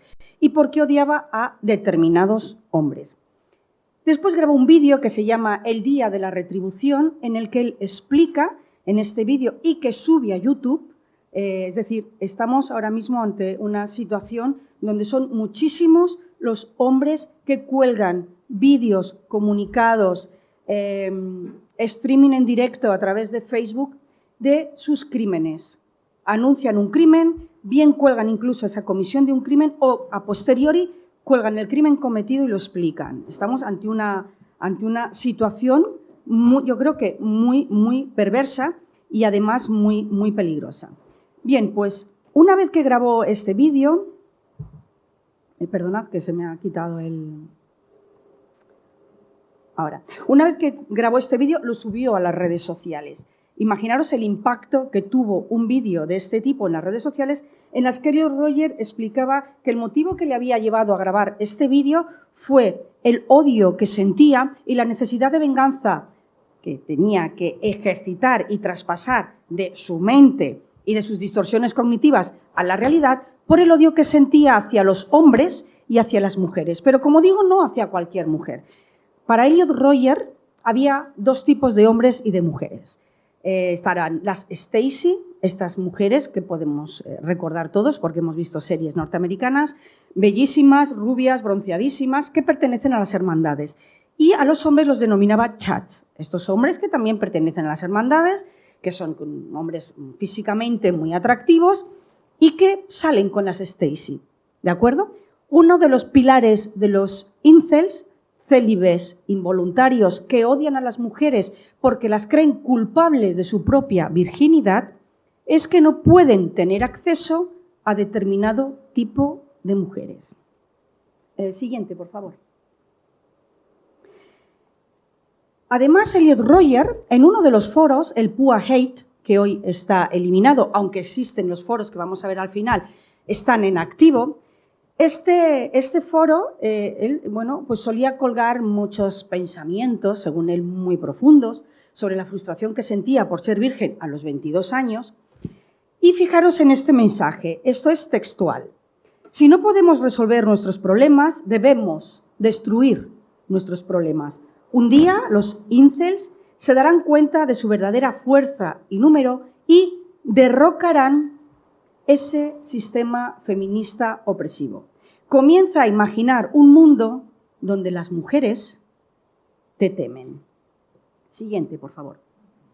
Como os he dicho, Elio Roger cometió una masacre. Cuatro años después, este individuo que tenéis aquí, Alec Minasian, en Toronto, Canadá, reprodujo casi a la exactitud el mismo crimen de Elliot Roger. Elliot Roger atacó con armas y con su propio coche a las víctimas en el campus de Isla Vista, en Santa Bárbara, que es donde él estudiaba. Alec Minasian utilizó esta furgoneta que veis para cometer esta masacre, atropellando a todas aquellas personas que iba encontrando a su paso. Eh, Alec Minasian, la sentencia ha salido hace 17 días y ha sido condenado a cadena perpetua. Minasian también posteó, antes de cometer sus crímenes, este anuncio o este post que estaba en Facebook. Aquí hay varios elementos, pero el elemento que más me interesa es la rebelión Incel va a llegar. ¿Veis que está eh, detrás de ese código? Y luego dice que saludemos al caballero supremo Elliot Roger. Es decir, estamos ante un sujeto que inspirado en los crímenes de Elliot Roger e inspirado en esta ideología misógina online, que es el odio a determinadas mujeres a los que ellos creen que no pueden tener acceso, y ahora veremos cuál es la ideología, Incel cometió una masacre muy parecida a la que cometió Elliot Roger. Siguiente, por favor. ¿Pero qué son los incels? Los incels son una comunidad, es un subgrupo, una subcultura que reúne, reúne a miles, o incluso yo diría miles, me parece poco, a mm, centenares de miles de usuarios, principalmente en Estados Unidos y Gran Bretaña. Si nosotros, eh, como juristas, como abogados, definimos el concepto de delito, nos encontramos ante una conducta típica, antijurídica, culpable y que tiene una respuesta punitiva. Pero hay otro concepto de delito desde el punto de vista de la criminología. Estaríamos ante un fenómeno social, temporal y geográfico. ¿Por qué? Porque el fenómeno incel está muy vinculado a la situación económica y social de Estados Unidos. Me preguntaréis, ¿hay o existe este fenómeno incel en otros países? Sí, la respuesta es en Gran Bretaña. ¿Existe el fenómeno incel en España? No. Y según vayamos avanzando os daréis cuenta cómo es un delito que está muy vinculado a la situación social y cultural que se vive en las universidades norteamericanas las mujeres populares, las hermandades, estos hombres tan atractivos que terminan saliendo, casi son relaciones endogámicas, eh, hermandad con hermandad, ¿de acuerdo? Bien, pues esta ideología o subcultura de Internet, de hombres que son célibes, según ellos, por culpa de las mujeres, se caracterizan por una misoginia violenta online, que vamos a ver eh, un poquito, su ira y en los últimos años han trasladado, fíjense qué peligroso, han trasladado su ira y su frustración a un escenario real. No es solo un odio online, no es solo que critiquen, humillen, insulten, vejen a las mujeres en foros, sino que esa ira y esa frustración que sienten la traspasan a un escenario real. Pasa de un escenario virtual su odio a un escenario real cometiendo asesinatos múltiples en un solo acto, llegando a cometer asesinatos en masa. Siguiente, por favor. Este es un libro que les recomiendo si tienen el verano despejadito. Es un libro de Carla Mantilla y habla de cómo la misoginia se ha vuelto viral. Y se ha vuelto viral porque tenemos la herramienta. Vivimos en la sociedad digital. Vivimos en una sociedad en la que el efecto multiplicador de cualquier opinión, cualquier post o incluso cualquier comentario que podamos hacer puede herir y dañar a muchísimas personas. ¿Qué es el gender trolling? El gender trolling es la unión de la misoginia tradicional, la misoginia que existe y que conocemos todos desde el principio de la historia del ser humano, unida a las nuevas tecnologías. Tres características fundamentales. Esta misoginia es online, con lo cual vamos a hablar de este discurso del odio y de una agresión y una violencia lingüística muy extrema. No estamos hablando de que las mujeres son tontas, gordas, bajas o feas, no. Estamos hablando de insultos que llegan a humillarlas y de conceptos tan graves como la, eh, la petición de la redistribución del sexo. Pero perdón, que me estoy adelantando. Después, un discurso de odio, pero fijaros, dirigido a quién? A mujeres jóvenes y atractivas. Los incels están obsesionados con el sexo, están obsesionados con su propia virginidad. Y esta y esta virginidad, esta situación que no pueden controlar, que les frustra y la frustración les lleva a esta ira y la ira, por supuesto, les lleva a la violencia, es porque creen que no pueden tener acceso a las mujeres atractivas por una serie de elementos que vamos a ver ahora. En tercer lugar, una fijación patológica con las mujeres, pero fijación patológica desde el punto de vista de eh, que solo les importa tener relaciones sexuales con ellas. Y además hay un concepto y es que dicen que las mujeres son selectivas, que somos nosotras las que decidimos con quién tener sexo. Estaría bien, vamos, estaría, iba a decir un taco, perdonadme, eso que fueran ellos los que tengan que decidir con quién tengo que tener sexo yo, eh, Nuria o cualquiera de ustedes que están aquí. Y luego además, ¿qué ocurre? Que esta, eh, esta selección para ellos, ellos lo consideran un agravio directo porque dicen, claro, solo seleccionan a, hombres atractivos, de buen físico, inteligentes, con una alta, a veces, capacidad económica, con una importante capacidad académica. ¿Dónde quedamos nosotros? Por eso somos vírgenes. Fijaros, el odio hacia las mujeres está alimentado por una intensa frustración, como os he dicho, que sienten por ser vírgenes, finalmente tiene una serie de pensamientos eh, distorsionados o pensamientos cognitivos distorsionados que vamos a ver ahora, que lo solucionan a través de la, vida de la ira online y cuando esa ira online no es suficiente, traspasa la vida real. Siguiente, por favor. Aquí tenéis el íter temporal y el íter criminal de los incels. Fijaros, primero hablo de la creación de la comunidad incel. Cualquier conducta delictiva, y estamos hablando del artículo 501 en este, en este, caso, delitos de odio, estaríamos, eh, cuando hay una conducta delictiva, siempre que tenemos que tener en cuenta aparte de que es multifactorial, que hay una serie de factores predisponentes y una serie de factores de riesgo. No voy a entrar porque entonces no terminaríamos la conferencia. Pero aquí os he puesto las más importantes. ¿Cómo se sienten estos individuos ante este tipo de mujeres? Tienen baja autoestima porque son espectaculares, desesperanza porque creen que no van a poder nunca tener una relación con ellas, como así es, frustración, victimismo, una inhibición social, autocompasión y un gran complejo de inferioridad. ¿Qué hacen? se reúnen en foros online. Ahora os diré cuáles son los tres foros online más importantes, que están en la manosfera. Bien, luego tienen unas creencias básicas y tienen una ideología que se plasma en esos foros. Fijaros, si es peligroso este movimiento incel, que pierden la identidad personal, son personas totalmente anónimas, para formar parte de una identidad colectiva que odia en grupo. ¿De acuerdo? Ahora lo explicaré. Esta ideología que tienen los incels Em, conduce a tres tipos de respuesta. La respuesta evidentemente más extrema es trasladar esa ira online a un escenario que no es virtual, sino un escenario físico, una escena del crimen física, una escena del crimen real, cometiendo estos asesinatos múltiples en un solo acto o asesinatos en masa.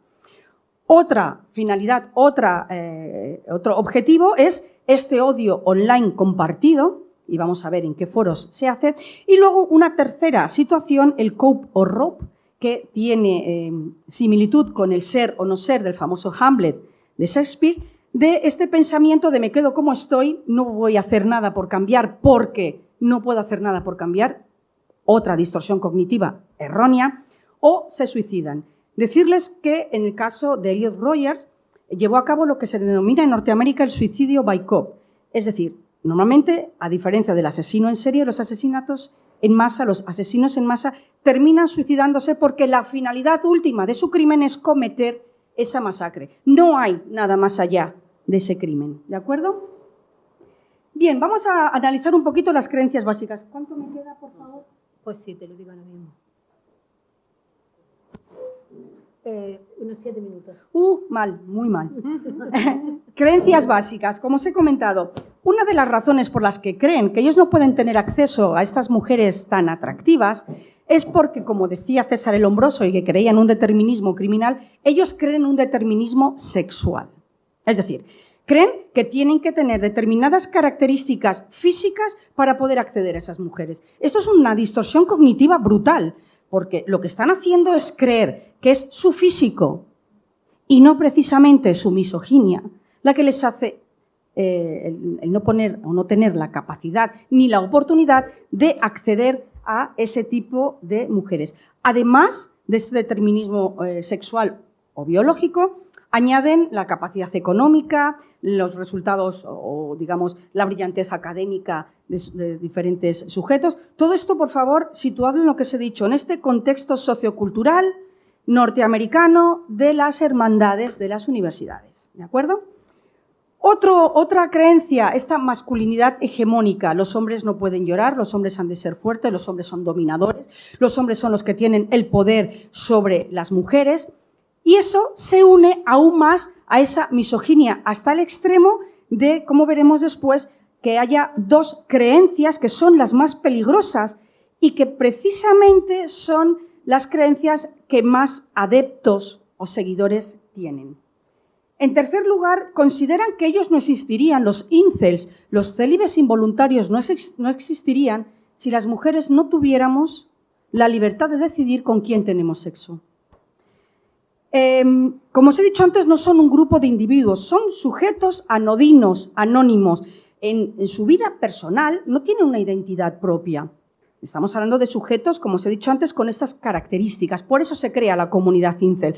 Sin embargo, cuando se unen, forman parte de una colectividad, forman parte de un movimiento, de un movimiento que es escuchado, de un movimiento que es temido. Ahí no les importa no tener identidad propia, no les importa no ser Pepito Grillo, forman parte de la comunidad incel.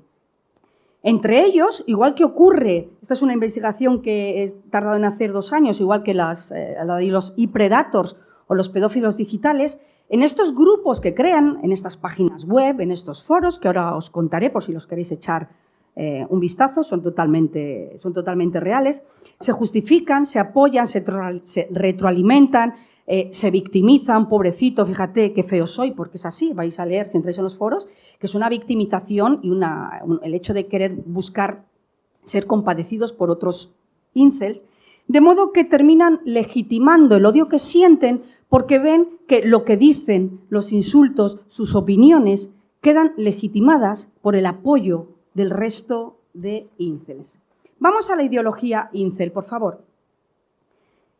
Estamos ante una subcategoría del discurso de odio que es muy peligrosa, porque como os he dicho, estos foros son abiertos y eh, tienen miles de seguidores. Después veréis los últimos crímenes que se han cometido en Estados Unidos en nombre del movimiento incel.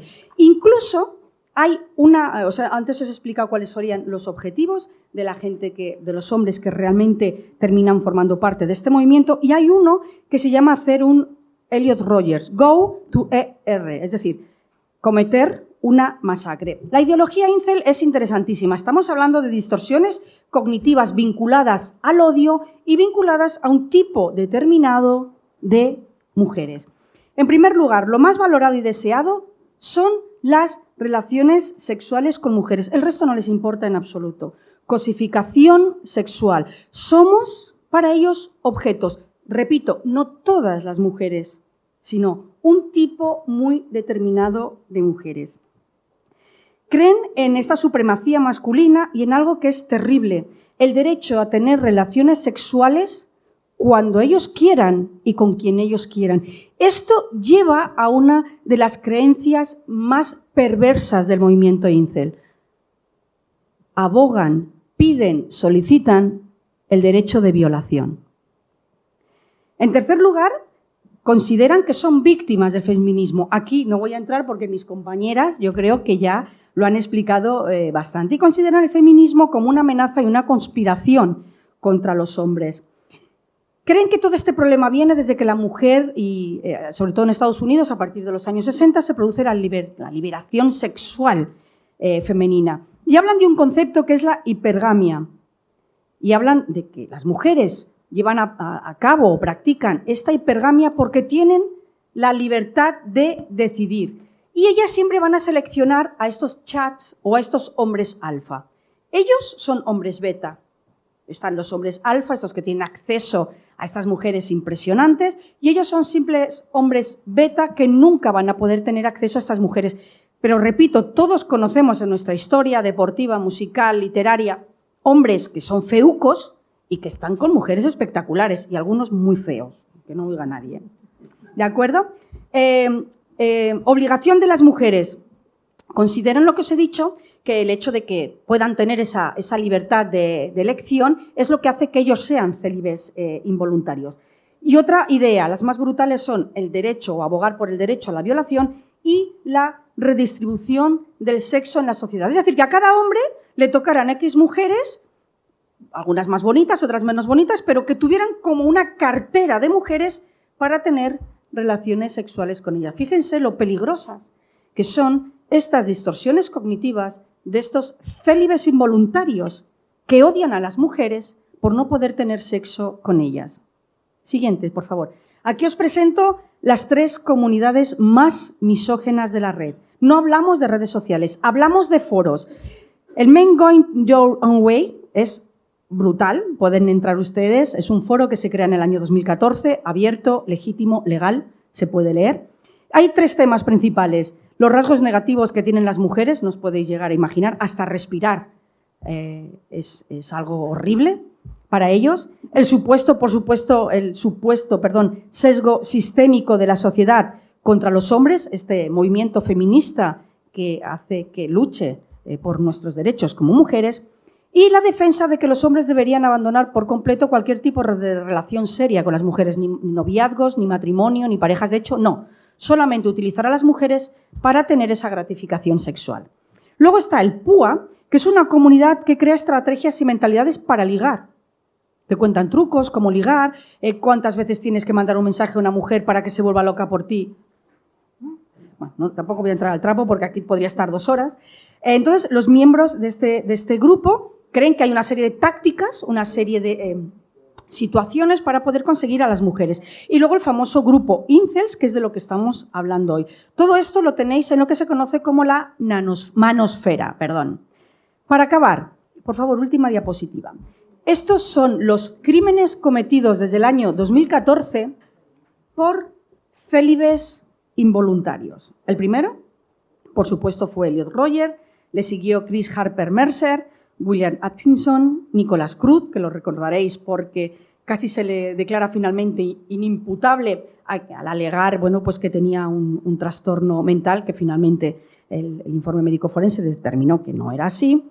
Alec Minassian, el que os acabo de comentar, y fijaros, este señor Scott Paul eh, Breiler, que fijaros que casi todos son jóvenes. En este caso estamos ante un hombre de 40 años que asesinó a, dos mujeres cuando entró en un centro de yoga.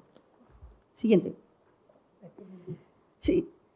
Eh, ya, para acabar, simplemente, eh, simplemente deciros, estamos en la sociedad digital. Ahora lo que ha ocurrido es que hemos trasladado a un escenario virtual lo que antes ocurría en la vida real.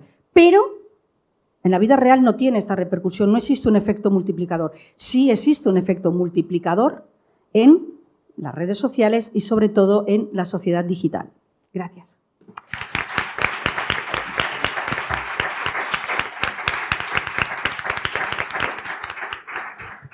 Muchísimas gracias, Paz. La oportunidad en este caso es de María Teresa Vera Balanza. Ella opina que las jóvenes no van a renunciar a las redes sociales, pero que de alguna manera tienen que protegerse. Expresa también que la ventaja contra la construcción de algunos mensajes es la construcción de mensajes alternativos, contra los discursos que vociferan odio y falta de respeto, cuestionamiento de los derechos, pues otros discursos que reclamen los derechos de las personas y el respeto y las relaciones más afectiva, más de cuidado y de seguridad de las personas. Es profesora titular de periodismo en la Facultad de Ciencias de la Comunicación de la Universidad de Málaga, doctora en Historia Contemporánea, docente en las materias de las teorías de la comunicación en el grado de periodismo y en periodismo, igualdad y derechos humanos en Europa, en posgrado, así como en las líneas de investigación en investigación en comunicación y estudios de género en el doctorado, integrante del claustro universitario de la Comisión Permanente de la Igualdad de la UMA y veces decana de Organización Académica, Profesorado e Igualdad. En la actualidad codirige el proyecto de I+D MAI Respect Prudice juvenil en las redes sociales y manifestaciones de la desigualdad de género, nuevas formas de violencia, mm, promovido por el Ministerio de Economía e Industria y, Competitividad 2018-2021. Y los proyectos europeos de argumentos contra la agresión, estrategias y herramientas contra el discurso de odio en los encuentros cara a cara y en las redes sociales y mejora y reconocimiento de habilidades no formales para estudiantes adultos 2020. Ha participado en el proyecto Monitoreo Global de Medios y ha coordinado el equipo de España en la edición 2020. Su última publicación, la coordinación de la obra Feminismo, Violencia y Redes Sociales, Prácticas y Estrategias Iberoamericanas contra los Discursos del Odio, conjunto con Inmaculada Postigo y Ruth de Frutos García.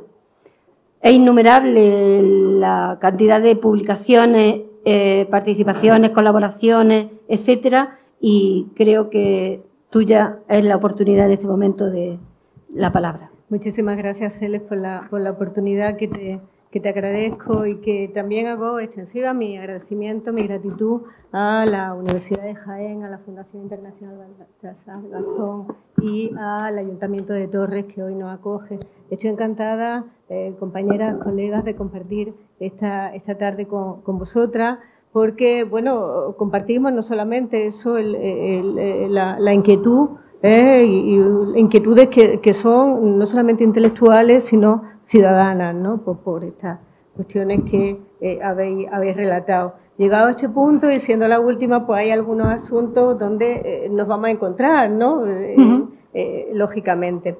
Pero yo quería empezar hablando, bueno, de, de, unas preguntas con las que ayer nos íbamos, que, bueno, que nos apelaban a preguntarnos, bueno, pues cómo conectábamos con los jóvenes o quiénes eran los interlocutores. Y en función de esa pregunta que hicimos, en función, muchas gracias Rodrigo, en función de esa pregunta que, nos hacíamos, pues eh, yo vengo a contaros pues esencialmente a lo que nos hemos venido dedicando en, esto, en estos últimos años en torno al proyecto de investigación, desarrollo e innovación del Ministerio de Economía, Industria y Competitividad en el periodo 2018-2021, que se llama eh, Respect, eh, Produce Juvenil las redes sociales y manifestaciones de las desigualdades de género.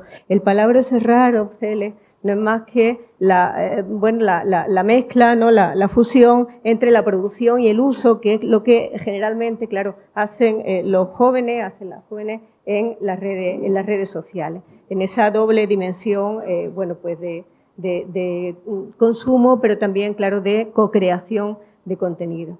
Eh, en ese proyecto eh, abordábamos eh, diversas cuestiones sobre la identidad sexual de la juventud, sus prácticas esa de, producción y de consumo, pero también abordábamos las nuevas formas de violencia y, por supuesto, y aquí se ha dicho a lo largo de la tarde, también en el día de ayer, la alfabetización audiovisual de los consumos de los contenidos más populares. Sabemos que eh, las redes sociales son un espacio imprescindible, y lo sabemos y la, hemos aprovechado, para la, para la, visibilización, para el debate, para la defensa del feminismo y también sabemos que ha sido y es un aliado importantísima, importantísimo en la lucha contra la violencia machista a través de acciones colectivas. Pero también, como se ha visto, como bien nos, nos explicaban nuestras compañeras, eh, sabemos que la blogosfera digital se ha convertido en un lugar donde también encuentran eh, cabida los discursos posfeministas o antifeministas de la mano de individuos o de grupos que generan y que difunden mensajes amparados en el anonimato y en el gregarismo. Conocerlo, gestionarlo y crear mecanismos de alfabetización y de generación de otras narrativas es lo que nos permite bueno, pues, eh, avanzar en nuestro proyecto. Esta trayectoria que venimos realizando pues, nos ha permitido, pues, bueno, esencialmente eh, difundir, dar a conocer algunos de los resultados o el punto en el que nos encontramos a través de eh, la coordinación de, dos eh, publicaciones. La primera, el número especial de investigaciones feministas de la Universidad Complutense de Madrid, dedicado a feminismo y misoginia en las redes sociales, y también la obra Feminismo, Violencia y redes sociales, práctica y estrategia iberoamericana contra los discursos de odio eh, que se acaba de publicar el pasado, el pasado año. Me gustaría hablar en este eh, momento y, abuso de, su paciencia a esta hora de la, de la tarde-noche, no solamente de misoginia, sino sobre todo del proceso dialógico que ha originado y ha fortalecido estos discursos ruidos, en tanto que los dota de un sustrato que los fortalece, que los naturaliza y que también los normaliza. Porque claro, si solo se trataba, si solo se tratara de ruido, se podría contrarrestar con más ruido o preferentemente, y ayer apelábamos a ese periodismo con mayúsculas, con información. Pero es que resulta que el problema es desde luego mayor y de mayor calado, como estamos viendo en cada una de las sesiones y especialmente en esta mesa eh, porque, eh, claro, eh, este, la, la, problemática es que este tipo de mensajes forman parte de un continuum de violencia que atraviesa y que transita, sin solución de, continuidad, desde el mundo online al offline y viceversa. Como saben, a partir del año 2010 aproximadamente aparecen esas nuevas variantes de feminismo que podrían interpretarse, bueno, pues como conservadoras, luego ya abiertamente neoliberales, que eh, también bueno, eh, constituyeron un espacio de apropiación específica de una agenda feminista por muchos grupos de extrema derecha, especialmente en Francia y en Alemania. En Francia, como en Brasil o en Estados Unidos, vinculados especialmente a grupos ultracatólicos que han encontrado en este espacio, pues desde luego, una vía afín para expandir sus mensajes. Así se ha ido configurando esa especie de feminismo del sentido común, popular, de clase media y predominantemente blanca, donde mujeres y niñas pues podrían encontrar eh, un acomodo, siempre y cuando, claro, se sintieran a gusto en una meritocracia que se limita a permitir una mayor visibilidad solo y exclusivamente de las mujeres de alto rendimiento que tienen éxito. Les recuerdo que no hace mucho Ana Patricia Botín se declaraba abiertamente feminista y que se populariza, como saben ustedes, también en la cultura popular a través de la, de la figura de las influencers y también en los géneros mediáticos y estoy pensando particularmente en esos realities y más concretamente en los protagonizados por las hermanas Kardashian o, más últimamente por Georgina. Y sobre todo porque genera ese tipo de, de productos, genera su propia violencia, que esta vez son solamente, bueno, simbólicas, porque lo que hacen es esencialmente excluir a las mujeres más desfavorecidas, a las que no se las reconoce como vidas, que sufren dificultades y desigualdades. Este feminismo, que es conservador, que es posfeminista, si queremos llamarle así, tiene un estupendo escaparate, va teniendo siempre un estupendo escaparate en las revistas, especialmente en las de estilos de vida, pero ahora mucho mejor se eh, sitúa y, y fructifica en las redes sociales, aproximándose a eso que se llama la cultura del consumo aspiracional, que se diseña especialmente para crear ese panorama de fantasía para las mujeres jóvenes. Ese Olimpo que está repleto de imágenes regresivas, no solamente en la indumentaria, en el maquillaje, en la pose, sino sobre todo en las formas de vida, con un culmen en la forma ideal, en una suerte, dice Angela Marrobi, de refamilismo. Esto es esa eh, familia basada en la pareja ideal, guapa, le llamaríamos profeminista, incluso ¿no? en sus actitudes públicas, con padres cuidadores y desde luego supermadres que lo hacen todo. Y cuyo estatus eh, eh, se completa con una eh, fotogénica prole y no quisiera dejar la oportunidad de pedirles que piensen ¿no? en quiénes son las personas, quiénes son las mujeres que ahora mismo están liderando las cuentas de Instagram más populares. Y estoy pensando, desde luego, en Pilar Rubio, estoy pensando en Paula Echevarría y estoy pensando incluso en Lidia Bettman. Insisto, esto crea unos límites nuevos de lo que es normal y sobre todo de lo que es deseable y refuerza, por supuesto, las exclusiones forzadas por la disponibilidad de renta. Esta es la tercera clase a la que ayer os refería en el detalle. El uso de Internet para expresar todas esas desigualdades en primera instancia para denigrar y agredir a las mujeres es una práctica globalizada, como hemos visto, y tiene como objetivo restaurar las normas tradicionales de género y reasignar los roles conforme al sistema sexo-género. Para ello se sirve de todo tipo de prácticas, ya saben, amenazas, intimidaciones, extorsión, acoso en línea, deseo de infringir daño. Y los ataques son a la vez genéricos y personales. Los discursos son reconocibles, son los de siempre, son comparables, son ancestrales en ocasiones. Reconocerlo entendemos que es la primera medida para gestionarlos, para combatirlo y para erradicarlo. Los foros digitales, como bien ha dicho Paz, son territorios propicios para discutir de todo, de los avances en igualdad, del sexismo ambivalente, de fomentar la confrontación, para las descalificaciones, para la incoherencia, para las referencias racistas y sexistas. También el espacio de YouTube, como saben, es un espacio muy confortable para la misoginia, donde esos youtubers varones de los que hemos visto algunos ejemplos al iniciar la tarde, pues mantienen unas diferencias de género que son incluso extremas, que van más allá al mundo del mundo online. Tanto en las temáticas que, que manejan, que serían más propias de cohortes infantiles o preadolescentes, de unos varones que bueno, ya han cumplido incluso la treintena y que se dedican, pues eso, ¿no? A jugar, a retos con armas, a hacer bromas vergonzantes o a relato ofensivo contra las mujeres o a las humillaciones de los otros. Pero es que el mandato de la masculinidad, lo que ellos eh, presentan en ese tipo de, de relato, exige a esos hombres probarse todo el tiempo.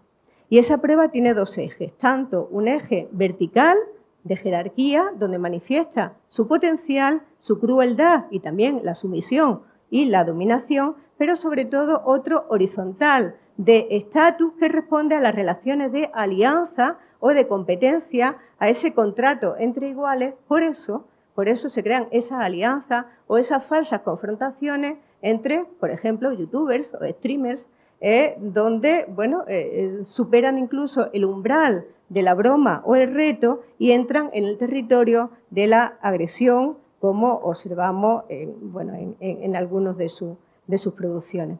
Como decíamos, ese elemento es fundamental y es un elemento que ha sido estudiado por la investigadora feminista Rita Segato en su ensayo La guerra contra las mujeres, en la que habla que se trata esencialmente como un pacto o la relación que se establece entre estos varones se trata casi de un pacto mafioso eh, donde bueno pues mm, tiene su máxima expresión en el feminicidio, en la violación grupal, en un intercambio de mensajes que no va dirigido tanto a la víctima o a las víctimas, sino esencialmente entre cofrades, entre hermanos, entre colegas o entre miembros de una misma manada. La posibilidad eh, de amplificar este grupo, pues mediante las redes, por supuesto, intensifica esas alianzas. Las violencias digitales, dice ella, que son actos comunicativos y así la interpretamos. Esto es, son enunciados dirigidos a alguien que no necesariamente o no exclusivamente es la víctima, sino que son sus pares. Por eso en los foros, en los blogs, los comentarios son una ágora eh, perfecta para performar la masculinidad para mostrarse, para conectarse, para legitimarse socialmente frente a los suyos, a sus iguales, y eso le exige a los demás un apoyo explícito o implícito que, eh, desde luego, aprovecha o incorpora a ese contrato de fraternidad una plusvalía que puede ser simbólica si se traduce solo exclusivamente en likes o que puede ser económica si se monetariza en ingresos o en datos.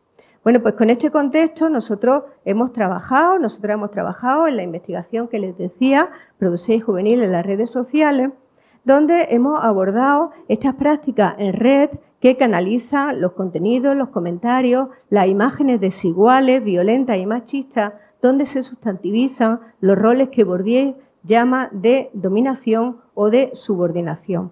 También se han determinado las relaciones que existen entre la representación de la construcción de la identidad sexual y la forma de articulación de los mensajes violentos, así como la relación que se establece entre los produsuarios. Nuestros objetivos eran, eh, como en toda investigación, eran, variados. Eh, eh, primero tratábamos de identificar qué tipos de mensajes, cuáles eran los mensajes relacionados con la violencia de género que se estaban produciendo. También la articulación discursiva de esos mensajes cuyos contenidos reproducen formas de violencia. También nos interesaba analizar la relación que se establece entre eh, las interacciones entre los produsuarios y con respecto a los contenidos violentos. Identificar esas relaciones entre las autorrepresentaciones de las identidades sexuales y los mensajes identificados como violentos. Establecer, en definitiva, una tipología para, eh, y eso es lo, fundamental o al menos lo proactivo ¿eh? de este tipo de proyectos, promover acciones para prevenir estas tendencias discursivas y relacionales de carácter violento y también para fomentar, es imprescindible, la participación de las instituciones, de las organizaciones sociales y de la ciudadanía como agentes de cambio. ¿Cómo lo hemos hecho? Pues lo hemos hecho esencialmente abordando una triple perspectiva. En primer lugar, Mediante técnicas de etnografía virtual se han analizado estas articulaciones discursivas de los mensajes y de las formas de relación en la que se atiende especialmente a la variable del modo de representación de la identidad sexual mediante la técnica de análisis del discurso. Aquí lo que se ha hecho en esta primera fase es la elaboración de una base de datos con 1.327 publicaciones en Instagram de las ilustradoras feministas más seguidas en las redes sociales en España, entre ellas Moderna de Pueblo, Flavita Banana o Feminista Ilustrada. Y hemos seleccionado esta muestra en un periodo acotado por eh, dos eh, extremos temporales. De un lado, el 8 de marzo de 2018, huelga general feminista, y por otro lado, el 24 de junio de 2020, fecha de finalización del confinamiento en el país. A raíz de ese análisis y de la muestra, de la muestra que hemos analizado, se ha conseguido identificar las violencias representadas, las que sufren las autoras de las ilustraciones y también las que desarrollan los usuarios de la red social, que son jóvenes mayoritariamente y que tienen que ver eh, eh, la causa de esa violencia eh, tienen que ver esencialmente con la estigmatización del discurso feminista durante la pandemia y particularmente con los mensajes en los que se relacionaban las movilizaciones feministas, recuérdenlo, como fuente de contagio. ¿Sobre qué se ilustra? Pues se ilustra sobre, eh, esencialmente, sobre lo que estas eh, ilustradoras hablan, esencialmente es sobre los cuidados, sobre las relaciones afectivas, sobre la solidaridad o sobre las identidades. Son discursos, no lo olvidemos, sobre empoderamiento, sobre autoconocimiento, sobre cuidados, en una lógica que, eh, bueno, también nos alerta que escora sensiblemente hacia esa lógica individualista y capitalista que desmoviliza en consecuencia la acción colectiva y que como mucho promueve ese activismo soft, ¿no? esa eh, subpolitics de la que hablaba Beck.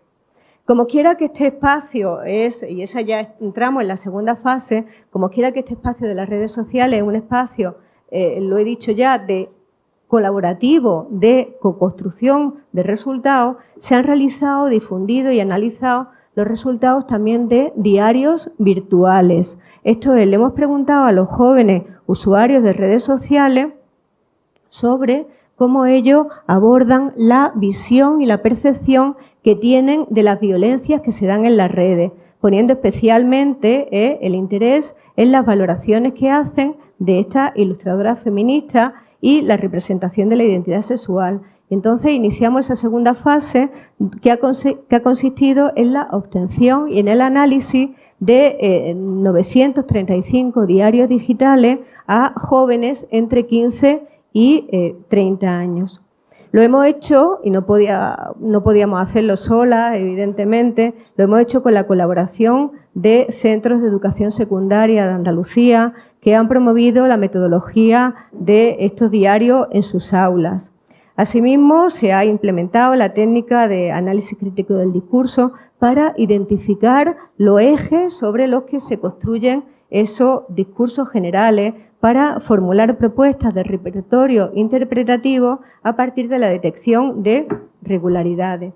Hemos indagado sobre el carácter emergente o alternativo de algunos mensajes frente al discurso hegemónico.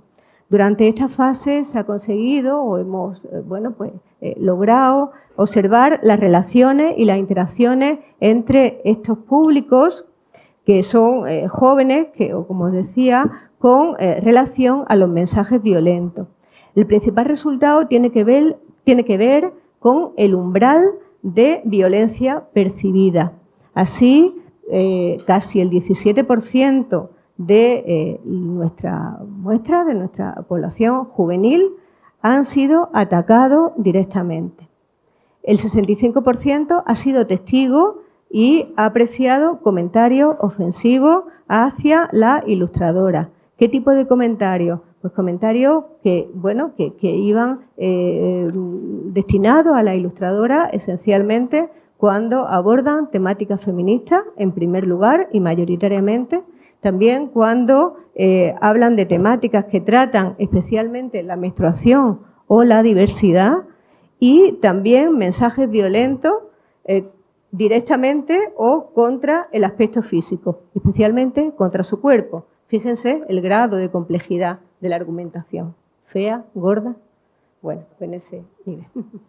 Eh, en tercer término, con el objetivo de, de, prever esas tendencias discursivas y relacionales y proponer acciones para incidir en ellas, se ha empleado una técnica, una técnica de ELFI, cuyos resultados nos proporcionan la visión sobre las posibles vías a eh, seguir.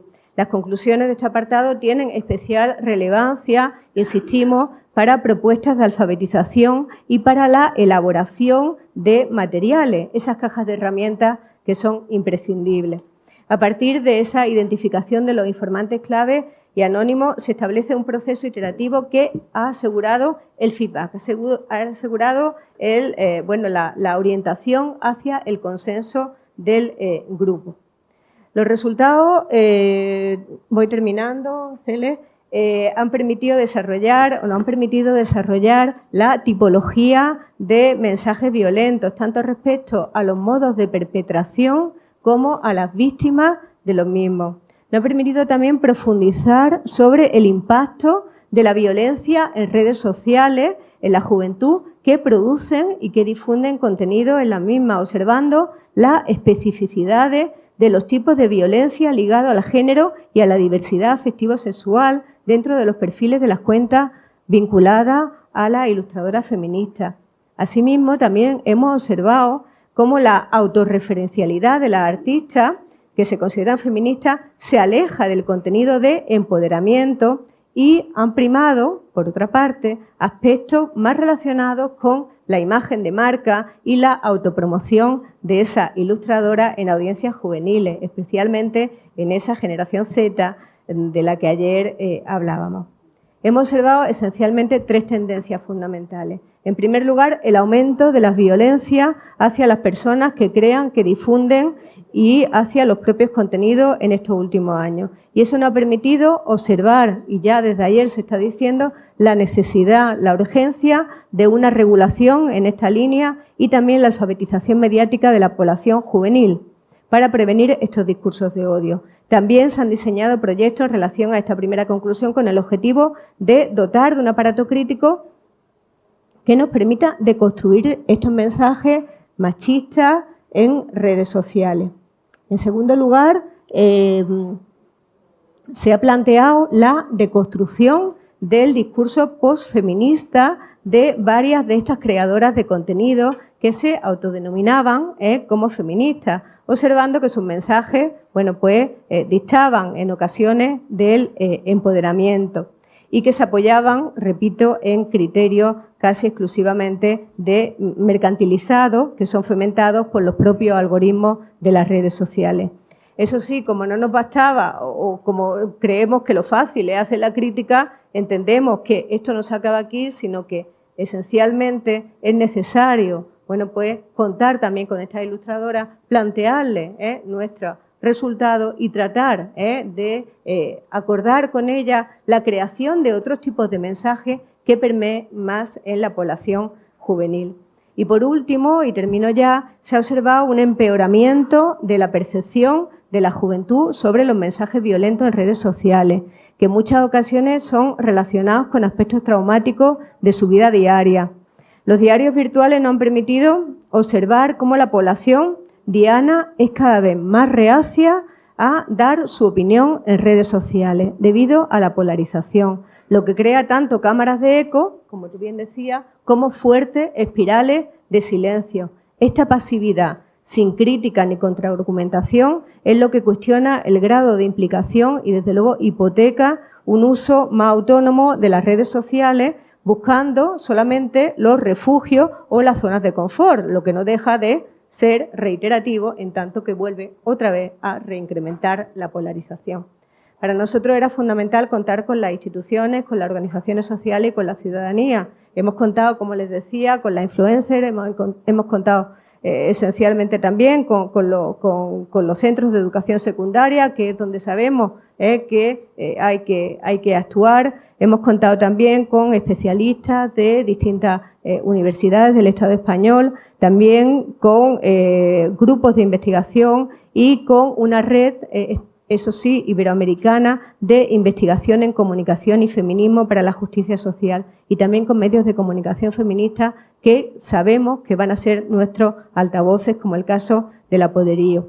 Insisto en la red, que es lo que nos fortalece y es lo que le da sentido a este tipo de investigaciones. Y en esa red hemos contado con equipos de investigación de México, de Brasil, de Colombia, de Costa Rica, de Chile, que están también monitoreando y analizando la incidencia de las violencias digitales que en el contexto de pandemia, como sabemos, se han incrementado, pero eh, también se han fortalecido, por otra parte, las redes del activismo feminista y se han favorecido también algunos procesos políticos que eh, vemos con esperanza y que desde luego aseguran los derechos humanos de las mujeres. Y hasta aquí creo que ya ha sido mi tiempo. Gracias.